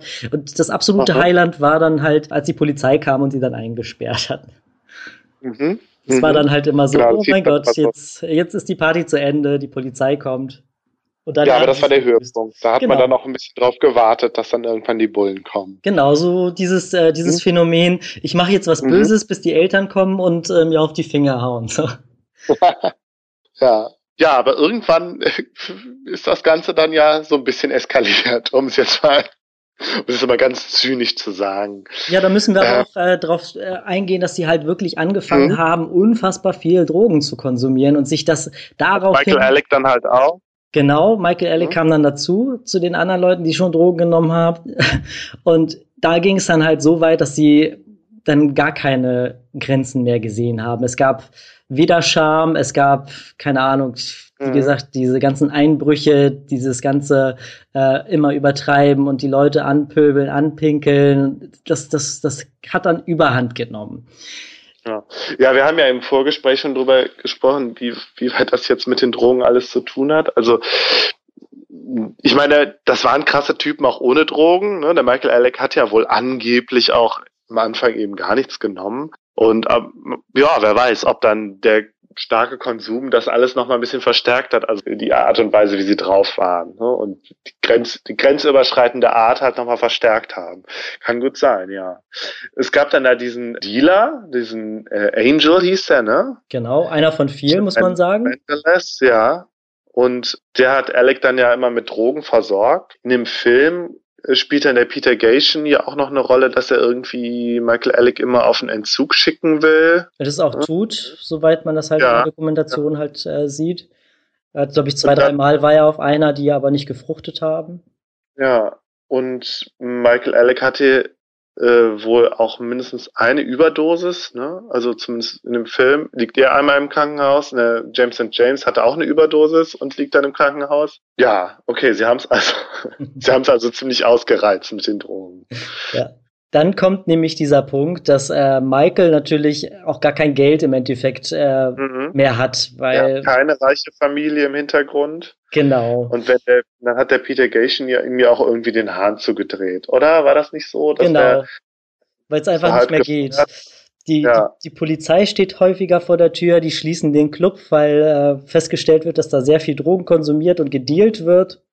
Und dann dementsprechend. Der Peter Gation war ja, glaube ich, auch so ein bisschen im Fadenkreuz, ne, von der Polizei. Genau, genau. Also das war ja, dann halt so, dass er auch irgendwann paranoid wurde und halt einfach auch irgendwann durchgedreht ist und in diesen an diesem Zeitpunkt ist er dann halt immer untergetaucht für eine Weile. Das äh, beschreiben die dann halt so, dass äh, der Peter Gay schon Urlaub macht. Er hat sich ein, ja, so ein kleines Hotelzimmer gemietet und äh, sich paar Prostituierte bestellt und hat dann. Unfassbar viel Drogen konsumiert, bis es ihm dann wieder besser ging. Das Ganze ist dann halt irgendwann total eskaliert und dann musste er halt auch so einsehen, dass Michael nicht mehr tragbar ist und ihn auf Kur schicken wollte ja, ich glaube, das ist dann halt auch so, so dieser Punkt gewesen, wo äh, Michael dann halt äh, ja kein Geld mehr gekriegt hat und mhm. äh, dennoch aber seinen Drogenkonsum frönen mhm. wollte. Und äh, man muss halt dazu sagen, dass Alec ja auch eine Wohnung von Peter Gation gestellt gekriegt hat, in denen er dann mhm. auch mit ich weiß nicht, wie vielen Leuten dann irgendwann. Mit seinen ganzen Leuten, also mit den ganzen, also nicht mit allen Clubkids, aber dann mit dem James and James, glaube ich. Der genau. DJ Kiyuki hat da auch gewohnt. Freeze. Dann dieser äh, Freeze, genau. Gitzy und Brooke haben auch da gewohnt, glaube ich. Ja, genau. Und Freeze war, ist auch nur ein Spitzname, ne? Das war auch irgendwie, den Namen habe ich mir jetzt nicht aufgeschrieben. Also auch einer, der irgendwie so auch immer dabei war. genau, der hat genau Drogen so, auch verkauft ja. irgendwie. Der ist okay. irgendwie so Hutmacher ja. oder so gewesen, irgendwie sowas in der ja. Art. Genau. Ja, passt, ja. Und es gab okay, dann halt einfach irgendwann mal einen Tag, an dem sie dann halt irgendwie keine Ahnung, irgendwie so ein, so ein Drogenentzug hatten. Also da, jetzt sprechen wir über Freeze und Michael Alec. Und äh, dann fing es dann an, dass sie nach Drogen gesucht haben und wurden dann auch natürlich fündig. Ja. Und das war in den Reserven von Angel. Das war scheinbar auch ah, okay, extrem ja. viel. Haben Sie da in der Wohnung gesucht oder wie, wie genau, war das? Genau, Angel lebte ja. ja auch mit denen zusammen da. Ja, ja. Und die wurden dann halt auch fündig. Das sieht man dann auch so richtig schön in diesem Film. Das da gibt's ja im Endeffekt so eine Szene. Also man muss nochmal über diesen Film im Endeffekt noch ein bisschen detaillierter sprechen. Und zwar ist es so, mhm. dass es gefühlt ein Film ist, der in zwei unterschiedlichen Akten abläuft. Einmal die eine, der erste Akt, der Michael Alec und diese ganzen Club Kids Geschichten beschreibt. Und der zweite Punkt ist, wenn Michael anfängt, tatsächlich irgendwie auf Entzug zu sein und Freeze und er den Vorrat von Angel komplett aufbraucht, Angel reinkommt und dann mhm im Endeffekt von Michael und von Freeze erschlagen wird. Und da fängt genau. sozusagen der zweite Teil des Films an. Genau. Und da versuchen die das halt irgendwie auch zu rekapitulieren, was denn da passiert ist, weil die beide so dicht waren, dass sie auch nicht mehr wirklich wissen, angeblich, was denn da jetzt passiert ist. Ja, da hast du jetzt das böse Ende sozusagen schon vorweggenommen. Also sie erschlagen den Dealer. Genau. Dem sie eigentlich auch befreundet sind, das ist nicht so ganz klar, aber irgendwie ist er ja auch, gehört er ja auch dazu. Und in dem Film ist es so, dass der Dealer dann Michael immer auf die Nerven geht, weil er immer das, sein Geld haben will. Genau. Also er hat die immer Drogen versorgt, hat aber dann wohl zumindest gegen Ende nie was bekommen, nie was dafür bekommen. Ja. Und dann sind wohl Freeze und, also, ich, also in dem Film ist es so, dass dann der, der Angel erst auf Michael Alec losgeht und Freeze dann irgendwie mit dem Hammer von hinten kommt und ihn äh, auf den Kopf schlägt, den, den Angel. Dann genau. fesseln sie ihn irgendwie und dann das, das wollen sie ihn irgendwie noch ersticken mit dem Kissen und spritzen ihm so Rohrreiniger, was ich auch ganz furchtbar finde. Ja, das, das, ist nicht ganz, das ist noch nicht ganz klar, ganz klar ob sie es gemacht haben. Genau, das weiß ja. man nicht. Okay, aber es kommt in dem Film halt vor. Genau, und das, was tatsächlich passiert ist, ist im Endeffekt, dass sie die Leiche dann erstmal so in die Badewanne gesteckt haben, ganz viel Eis geholt haben und ihn für mehrere ja. Tage gekühlt, bis er dann angefangen ja. hat zu stinken. Und da fing es dann halt an, da weiß man auch von Berichten von den anderen Clubkids, die da gewohnt haben oder zu Besuch waren. Mhm. Da gab's halt ähm, von jetzt auf sofort halt immer diese ganz komischen Gerüche. Das fing dann halt an, irgendwie auffällig zu werden. Dann musste Freeze zu Macy's gehen, ganz viele Messer kaufen und auch einen riesen Karton. Ich habe einen riesen Fernseher gekauft, um einen riesen Karton zu haben. Mhm. Äh, das Ganze wurde irgendwie mit Heroin bezahlt war das auch irgend so ein Klappkit war. Das ist auf jeden Fall belegt.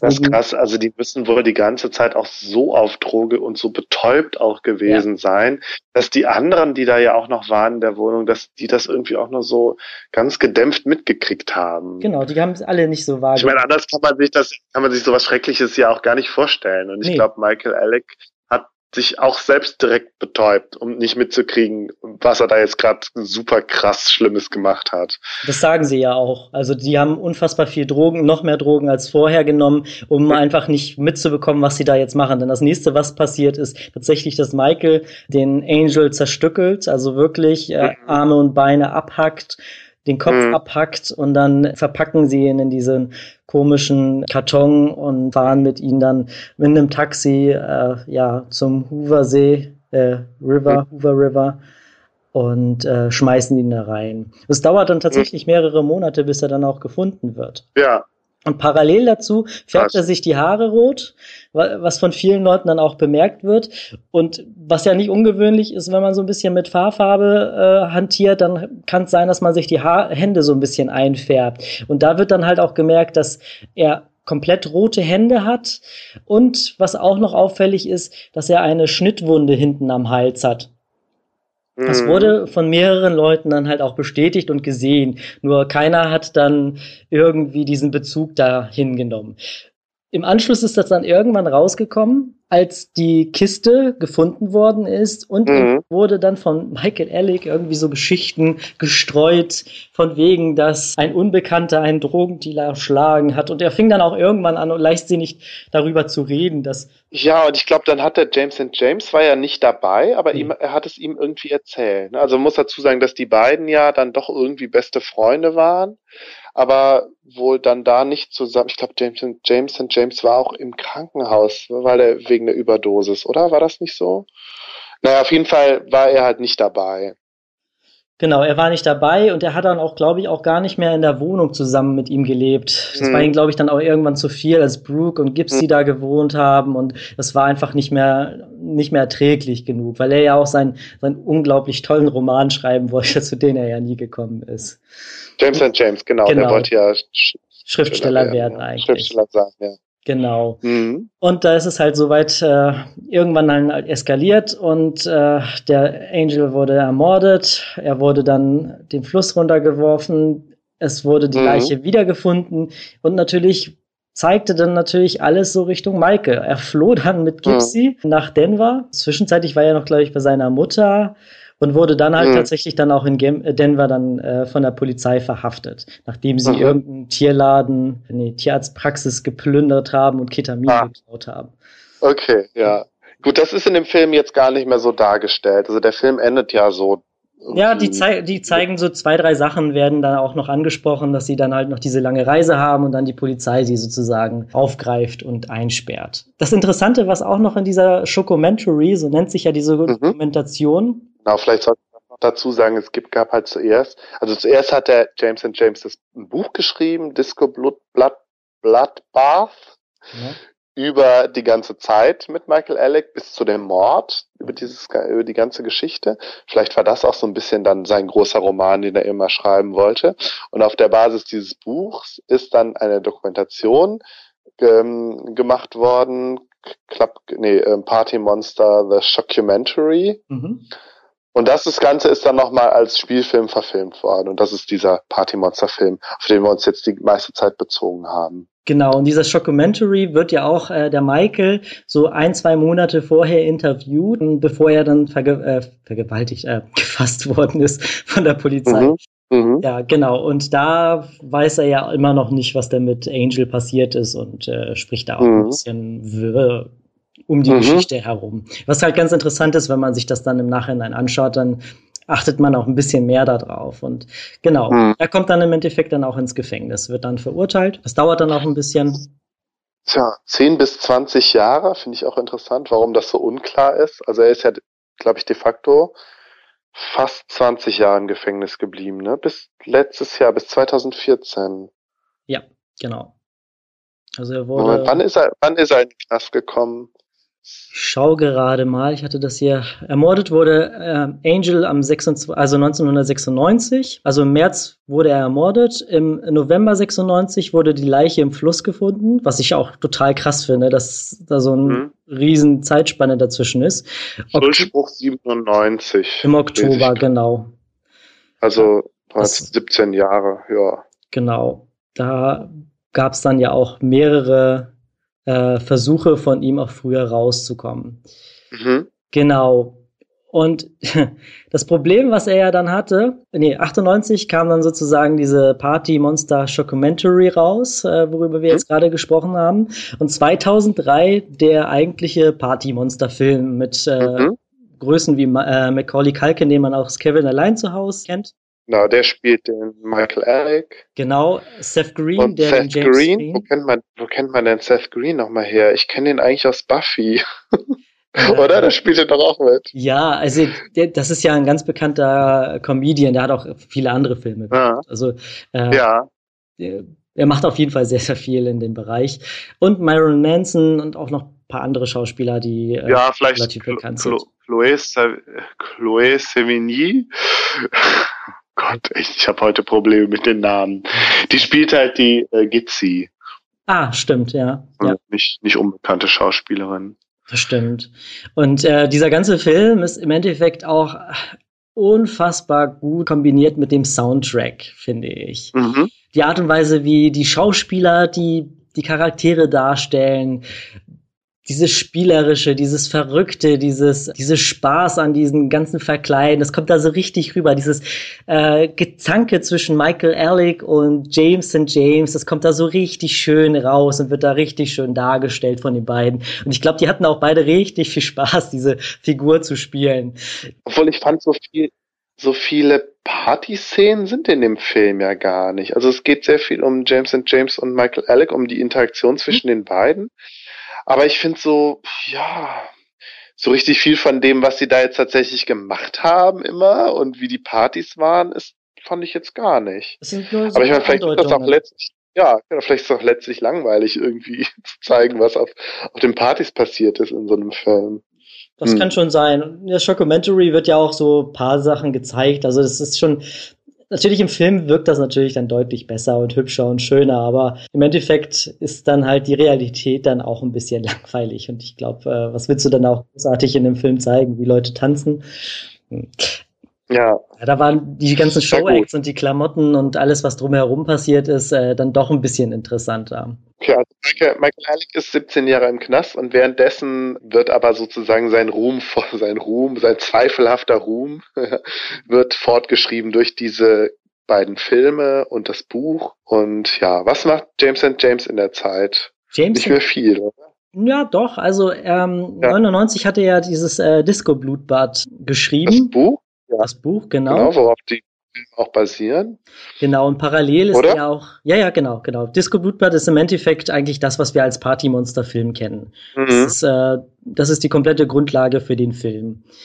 Mhm. Nicht nur das, sondern auch 2004 hatte er ja auch noch ganz viel Kontakt mit Michael Alec und fing dann an, die Telefongespräche, die zwischen den beiden stattgefunden haben, äh, so ein bisschen zu transkribieren. Und äh, diese Gespräche sind so ein bisschen ja, grenzwertig. Also da wird sehr viel über mhm. Drogen, Sex und einiges gesprochen, was da drin vorkommt, was eigentlich, äh, wenn man jetzt zum Beispiel wie Michael früher entlassen werden möchte und dann äh, ja. zu, zu, den zuständigen Behörden geht und sagt, hier, lasst mich mal frei, ich habe verstanden, dass das alles nicht so richtig war, was ich gemacht habe und das war ja unter Drogeneinfluss und ich bin ja eigentlich nicht so. kommt das halt nicht so gut, wenn ein Film wie Party Monster, der ja wirklich sehr, sehr extrem ist und diese ganze Sache auch glorifiziert hat. Also Michael Alec ist ja ein Riesenstar, also bei den Teenagern dann auch gewesen, ja, zu der Zeit auch. Mhm. Also das hat er auch polarisiert, weil auch diese ganzen Stars auch polarisiert haben, auch zu der Zeit. Ja, aber ja, aber ja, aber bei der bei der Frage waren wir ja vorhin schon, wie groß er tatsächlich jetzt ein Star war. Also ich glaube. Ähm also im Nachhinein jetzt würde ich sagen, äh, durch den Film wurde das noch ein bisschen angetrieben. Denn danach fing er ja auch an, irgendwie äh, Briefe wieder zu, zu bekommen von den einzelnen. Ja ähm, Fans von ihm und äh, dieser ganze Kontakt ist dann halt äh, immer größer geworden nach außen hin und er hatte dann ja, wie gesagt, dann äh, versucht dann halt mit James St. James mit diesen komischen transkribierten Telefongespräch auch wieder ein bisschen Kontakt nach außen zu bekommen. Genau, das war also äh, das war in der Zeit, als Michael Alec im Gefängnis saß, haben die beiden telefoniert und James St. James hat das aufgezeichnet. War das denn mit Wissen von Michael Alec oder nicht? Ja, das war mit Wissen von okay. ihm. Ähm, ja. Warum und wieso? Also wenn du dir dieses ganze Gespräch mal durchliest, ja. ich habe jetzt nur einzelne Sachen äh, rausgekriegt, ähm, also durchgelesen. Das ist schon sehr, sehr grenzwertig, worüber der da mhm. schreibt auch so, wie gesagt, über viel Drogen und Sex und über die ganzen mhm. Gängenmitglieder, die da unterwegs sind und was da jetzt gerade abgeht. Im Gefängnis, was im Gefängnis abgegangen genau. ist. Genau, was im ah. Gefängnis abgegangen ist.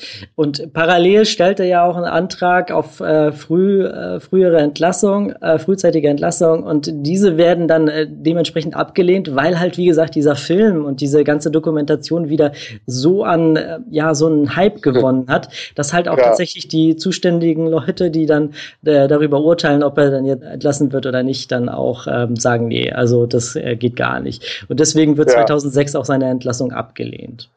Aha. 2008 wird, er, wird es erneut abgelehnt, weil er mit Drogen aufgefunden wird. Mhm. Was man zu dieser ganzen Geschichte, zu seiner ganzen äh, ja, Gefängniszeit sagen muss. Die Leute, die äh, ins Gefängnis kommen und so leicht hundig sind etc., haben es da meistens nicht so einfach. Die ja, dann halt so als das Beute sagt das Klischee auf jeden Fall direkt äh, in der in der Dusche direkt erstmal vergewaltigt. Das sagt doch das Klischee. Genau. Ja. Und das Ding ist, ähm, ich hatte auch mal eine Dokumentation über so ähm, Insassen, schwule Trans-Insassen gesehen und die berichten da auch so ein bisschen, dass der Stellenwert von jemandem, der so feminin ist, äh, je nachdem wie er sich gibt und an wen er gerät, sehr, sehr weit unten ist. Also mhm. kurz vor den äh, Kindesvergewaltigern und mhm. Mördern. Also mhm. das ist äh, nicht sonderlich positiv. Michael mhm. hatte aber das Glück, dass äh, die meisten Drogenbosse, die da drin saßen und von außen mhm. relativ äh, viel noch äh, mitgemacht haben und auch zu der Zeit, wo Michael irgendwie äh, die Partys geschmissen hat, sehr, sehr profitiert haben davon, dass Michael seine Partys geschmissen hat und die da einfach ja. in Clubs reingelassen hat. Deswegen hat er so ein bisschen ja, so ein Brett im Das ist ein guten Stand bei, ja. Guten Stand bei denen. Genau. Und äh, deswegen hat er auch relativ viel Drogen gekriegt von denen und hatte auch die Möglichkeit, irgendwie in Ruhe gelassen zu werden. Also er hatte da nie wirklich extreme Probleme. Der hat sich da sehr, sehr gut integriert und die haben ihn so ein bisschen beschützt. Das hat er im mhm. Nachhinein mhm. so ein bisschen ähm, erzählt, dass das halt äh, gar nicht so tragisch war für ihn. Ja gut, weiß, Weiß man natürlich nicht, wie sehr das stimmt. Vielleicht hat er das auch nur so erzählt. Gut, okay. Genau. Auf jeden Fall äh, geht's dann halt weiter. 2011 kommt dann halt die besagte Limelight-Dokumentation, über die wir ja ganz kurz gesprochen haben. Da wird mhm. so ein bisschen über den Peter Gation gesprochen. Und ähm, mhm. der Michael Ehrlich wird dann halt auch im Knast gezeigt, wie er mhm. dann in so einem grauen Raum, in so einer grauen Kluft ja. mit vergitterten Fenstern im Hintergrund ja. gezeigt wird und so ein bisschen über Peter Gation herzieht. Ja, und wie ist, ist Michael, wie hat Michael äh, äh, Alex sich denn jetzt entwickelt im Knast? Also du sagtest in den Telefoninterviews, also Drogen hat er ja immer noch genommen, wie du sagtest. Und ja, was, was, was hat das so hinterlassen bei ihm? Ja, also es ist im Endeffekt so, dass Michael Alec ja nicht einfach rumgesessen hat und sich gelangweilt hat, sondern er fing dann irgendwann an, äh, sich künstlerisch zu betätigen. Er fing an zu malen. Mhm. Aus diesen ganzen okay. Geschichten malen und wie er sich im Endeffekt dann ja nach außen hin dann demnächst halt auch präsentieren möchte, äh, mhm. hat er im Endeffekt Jahre hinweg mit James and James und Ernie Glam, so die sozusagen mhm. äh, das Hühnchen, also Clara, Clara das Huhn, ja. ähm, da hatte er auch noch ganz viel Kontakt dazu und auch zu den einzelnen anderen wie Kiyoki etc. Und äh, die haben eigentlich alle drauf gewartet, dass er jetzt endlich mal rauskommt und dass es dann halt in irgendeiner Art und Weise weiterging. Denn da sehen wir ja schon wieder, dass Michael Alec ein sehr, sehr wichtiger Punkt für diese ganzen Leute war. Mhm. Denn er hat diese ganze Szene halt so ein bisschen beflügelt. Das heißt, also ist dein Eindruck jetzt nicht, dass sie sich von ihm abgewendet haben? Weil das habe ich nämlich jetzt gedacht, so, dass alle waren ja dann doch ziemlich entsetzt, dass er tatsächlich jemanden umgebracht und so bestialisch halt auch umgebracht und dann auch zerstückelt hat. Und aber jetzt scheint da teils, scheinen da wieder ja. Also es ist tatsächlich so, dass ähm, also wir können ja mal darüber sprechen. Er wurde ja mhm. 2014 entlassen. Und äh, es ist dann halt so, dass er sich auch in der Nähe von New York aufhalten musste und die Auflagen hatte, auch nicht feiern gehen zu dürfen und auch ja ja okay Freeze ja. Äh, der äh, der ist ja auch gleichzeitig verurteilt worden der ja. ist ja auch entlassen genau Genau, mhm. und er wurde auch entlassen und die dürfen halt auch keinen Kontakt miteinander haben. Also da ist eine absolute Kontaktsperre. Die dürfen nichts miteinander mhm. zu tun haben. Und jetzt ist es so, ähm, hat er natürlich im Nachhinein das Problem gehabt, er musste ja irgendwie unterkommen. Und Ernie, Ernie Glam, der ist der einzige mhm. sozusagen gewesen mitunter, der ihn ja so ein bisschen unter die Fittiche genommen hat. Also er mhm. wohnt die ganze Zeit mit ihm zusammen, seitdem er entlassen worden ist. Er hilft ihm dann auch so ein bisschen finanziell. Ernie arbeitet irgendwo, glaube ich, im Büro, ist aber immer noch so ein bisschen, ja, so ein kleiner Designer, der immer noch so versucht, so ein bisschen äh, das aufrechtzuhalten, was er damals zur Clubzeit halt auch immer versucht hat, so zu etablieren, was er nicht geschafft mhm. hat, wie zum Beispiel Richie Rich, der ein angesagter Modedesigner ist. Das ist er leider nicht geworden, aber er ist halt so die einzige Person, die ihn halt wirklich weiterhin ohne irgendwie Forderung unterstützt hat. Mhm. Und es ist so, dass äh, er dann auch angefangen hat mit seiner Kunst, die er dann übers Internet verkauft hat, ähm, so ein bisschen bekannter zu werden. Und dann fing es dann an. Er hat Bilder gemalt. Er hat Bilder gemalt. Genau, er mhm. hat so ganz, ganz komische Bilder gemalt, die können wir mal verlinken. Das ist ein bisschen schwer zu erklären, so ein bisschen Pop-Art-artig, aber auch ein ja. bisschen sehr trashig. Also ich weiß gar nicht, ob ich das hübsch oder einfach nur schlimm finde, was er da fabriziert. Aber es ist auf jeden Fall was, was nicht jeder macht. Mhm. Und ähm, jetzt, nachdem er halt äh, seine ganzen Auflagen erfüllt hat, darf er ja auch wieder Party machen, darf er sich halt auch im Land mhm. ein bisschen freier bewegen, darf aber leider noch nicht ausreisen, soweit ich das jetzt äh, mitbekommen habe. Mhm. Und die ersten Sachen, die er dann halt äh, nach seiner Entlassung, nach diesen ganzen Geschichten jetzt gemacht hat, waren ja seine, seine ganzen Werke da auszustellen. Dann kurz darauf. Ich sehe, er hat auch ein Porträt von Lee Bowery gemacht. Genau. Ja, ja genau. Wenn man da die Por auch, also seine ganzen, seine ganzen Stars. Mitstreiter, ja. ja. Und er hat tatsächlich auch noch Kontakt zu äh, Amanda Lepore, äh, auch zu den mhm. äh, DJ Kioki und auch zu mhm. James St. James. Er hatte nämlich dann, nachdem er dann entlassen worden ist, auch mit diesen Ernie angefangen, einen YouTube-Kanal zu eröffnen ja. mit dem Namen The Pew.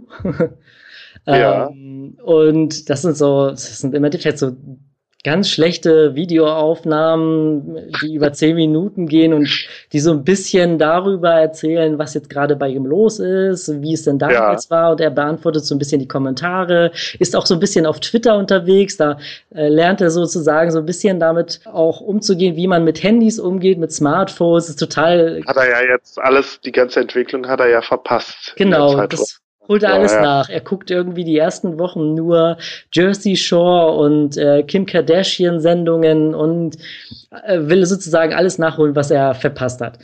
Genau. Und darüber spricht er dann halt auch in der Show und er erzählt dann halt mhm. auch so ein bisschen, äh, mit dem mit wem er dann halt noch Kontakt hat, mit wem er keinen Kontakt hat. Dann kommt auch DJ Kiyoki auch zu Besuch. Man sieht dann halt auch eine mhm. Show, wo man ähm, ja ihn dann halt vor der Kamera hat. Äh, da kommt auch Jameson James dazu und sie erzählen so ein bisschen über die Zeit, ähm, wie die dann den Kontakt gehalten haben. Also es ist alles im mhm. Endeffekt, man merkt, er möchte unbedingt weiter so da sein. Also man, man möchte, also er möchte berühmt sein, weiterhin berühmt sein, aber hat halt mhm. so ein mhm. bisschen das Problem, dass tatsächlich nicht alle Leute so von damals auch versuchen, ihn da sehr zu unterstützen. Ja, ich meine. Die haben halt alle Angst. ja, er hat jemanden umgebracht. Ne? Ja, ist halt äh, ist halt äh, eine problematische Person. In, in einem Interview, was ich gesehen habe mit ihm, da gibt er sich aber auch wirklich sehr geläutert und sehr ruhig. Also wirklich als jemand, der, ja, ich habe was ganz Schlimmes getan, ich war dafür 17 Jahre im Gefängnis und äh, jetzt will ich aber versuchen, noch irgendwas Sinnvolles mit meinem Leben zu machen, irgendwie. Und das fand ich ganz interessant, weil da sagt er dann ja auch, ja, ich habe damals ja schon versucht, so mit meinen Partys so die Leute anzuziehen, die sonst irgendwie so die, ja, so die Dropouts sind, die irgendwie die Außenseiter sind. Die geschnitten ja? werden von der ganzen ja. Gesellschaft. Genau dass er, dass er versucht hat, die für die irgendwie einen Anziehungspunkt oder so ein, ja, sowas, denen sowas zu bieten und dass er da, also an, daran gerne anknüpfen würde jetzt, so, wie auch immer. Also ich glaube, der hat das dann nicht näher erläutert. Mhm. Aber das fand ich ganz interessant, dass er sich da so sehr geläutert und so sehr, ja, als sehr ein anderer Mensch halt auch gibt das jetzt stimmt, weiß ich nicht. Aber das fand ich interessant. Das ist jetzt so die Frage. Also man merkt auf jeden Fall, dass äh, dieser ganze äh, über Jahre gehende Drogenkonsum so ein bisschen an ihn, ja, mhm.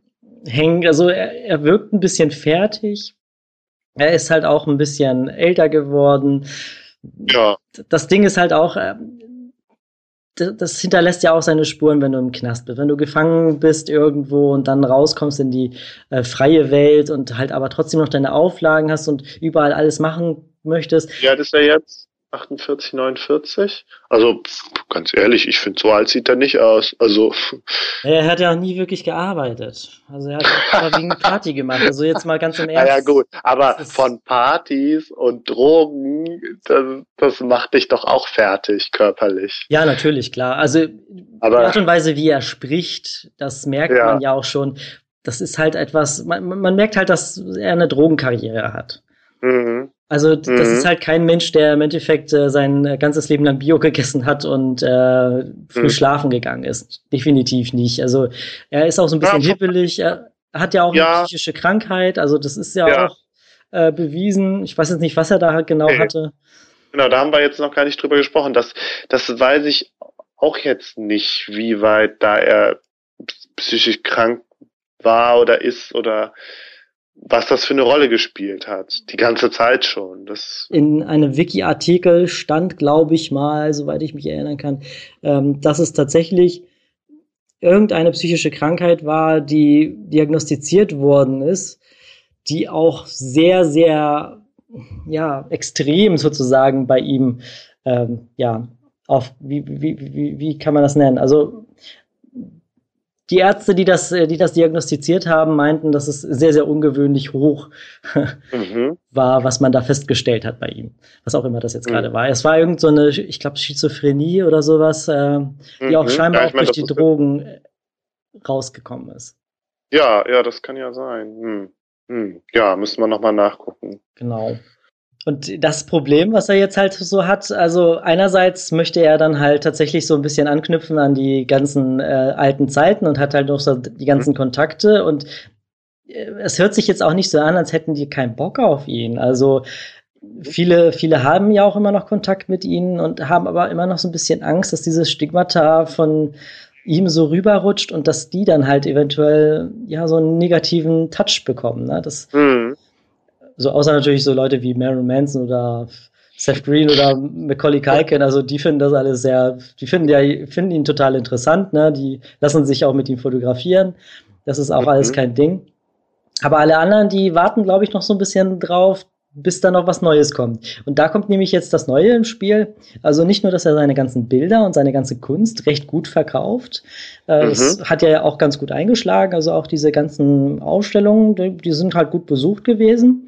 Wie viele er davon jetzt verkauft hat, weiß ich nicht. Mhm. Parallel kommt auch nächstes Jahr ein Film, in dem er mitspielt, in einem Horrorfilm, was halt auch so ein bisschen okay äh, kann man machen.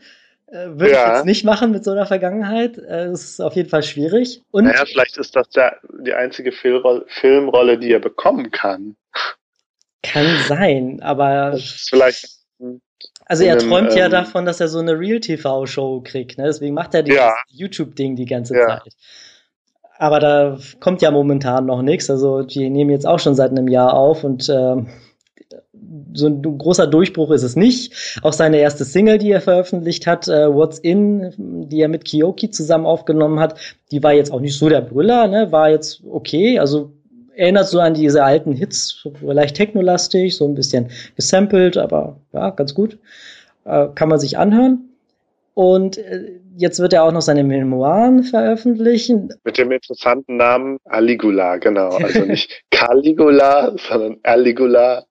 Ja, das genau. ist ein lustiges Wortspiel. Und als nächstes, was jetzt äh, nochmal zum Abschluss kommt, er will eine Fashion Line äh, sozusagen veröffentlichen. Die kommt jetzt mhm. Anfang nächsten Jahres oder so auf den Markt. Okay. Das ist jetzt, äh, wo er gerade steht und er ist so ein bisschen mhm. am ja, balanciert so langsam vor sich hin und jetzt ist halt die Frage, äh, kriegt er das hin oder stolpert er und fällt direkt auf die Fresse? Mhm. Anders kann ja. man es nicht sagen. Also das ist jetzt wirklich interessant. Oder verschwindet dann doch in der Bedeutungslosigkeit. Oder er stirbt.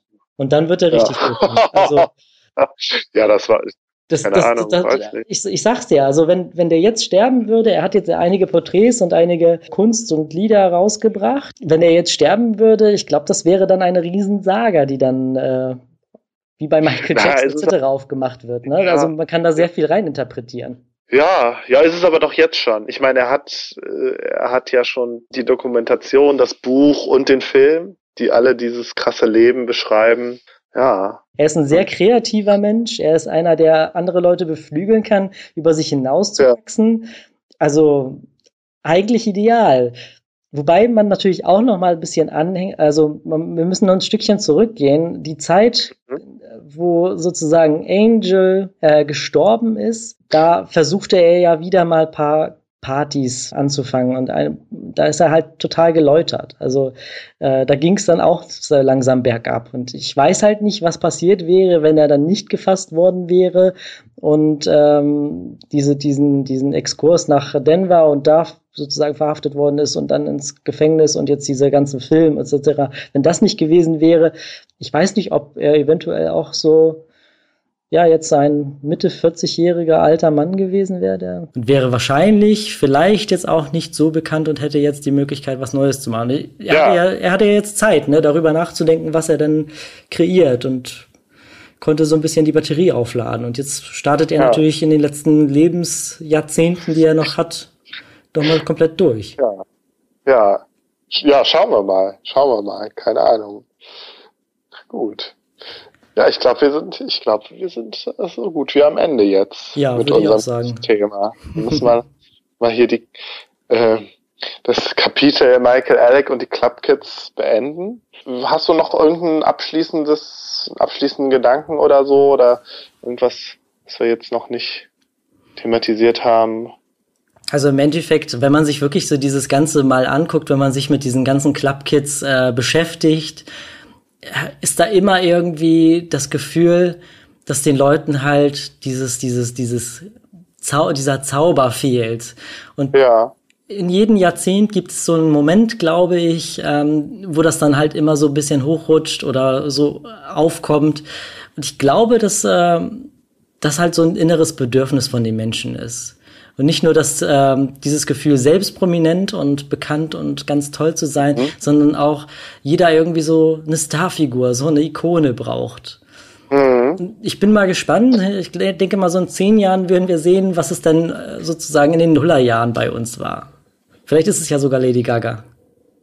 Ja, obwohl bei den, ich glaube, bei den Club Kids war ja vielleicht auch das Besondere, dass es halt, und das hast du ja am Anfang auch schon gesagt, dass das normale Leute waren, ja, die das von sich aus irgendwie gemacht haben und wo alle irgendwie dazukommen konnten. Ja, du musst es halt jetzt nicht irgendwie, du brauchst es, brauchst es weder irgendwie eine große Plattenfirma im Hintergrund oder musstest, was weiß ich, wie begabt sein, so, sondern du konntest halt einfach nach New York gehen und äh, famous und fabulous werden, so, weißt du? Mhm. du konntest halt deine 15 Minuten Ruhm abholen.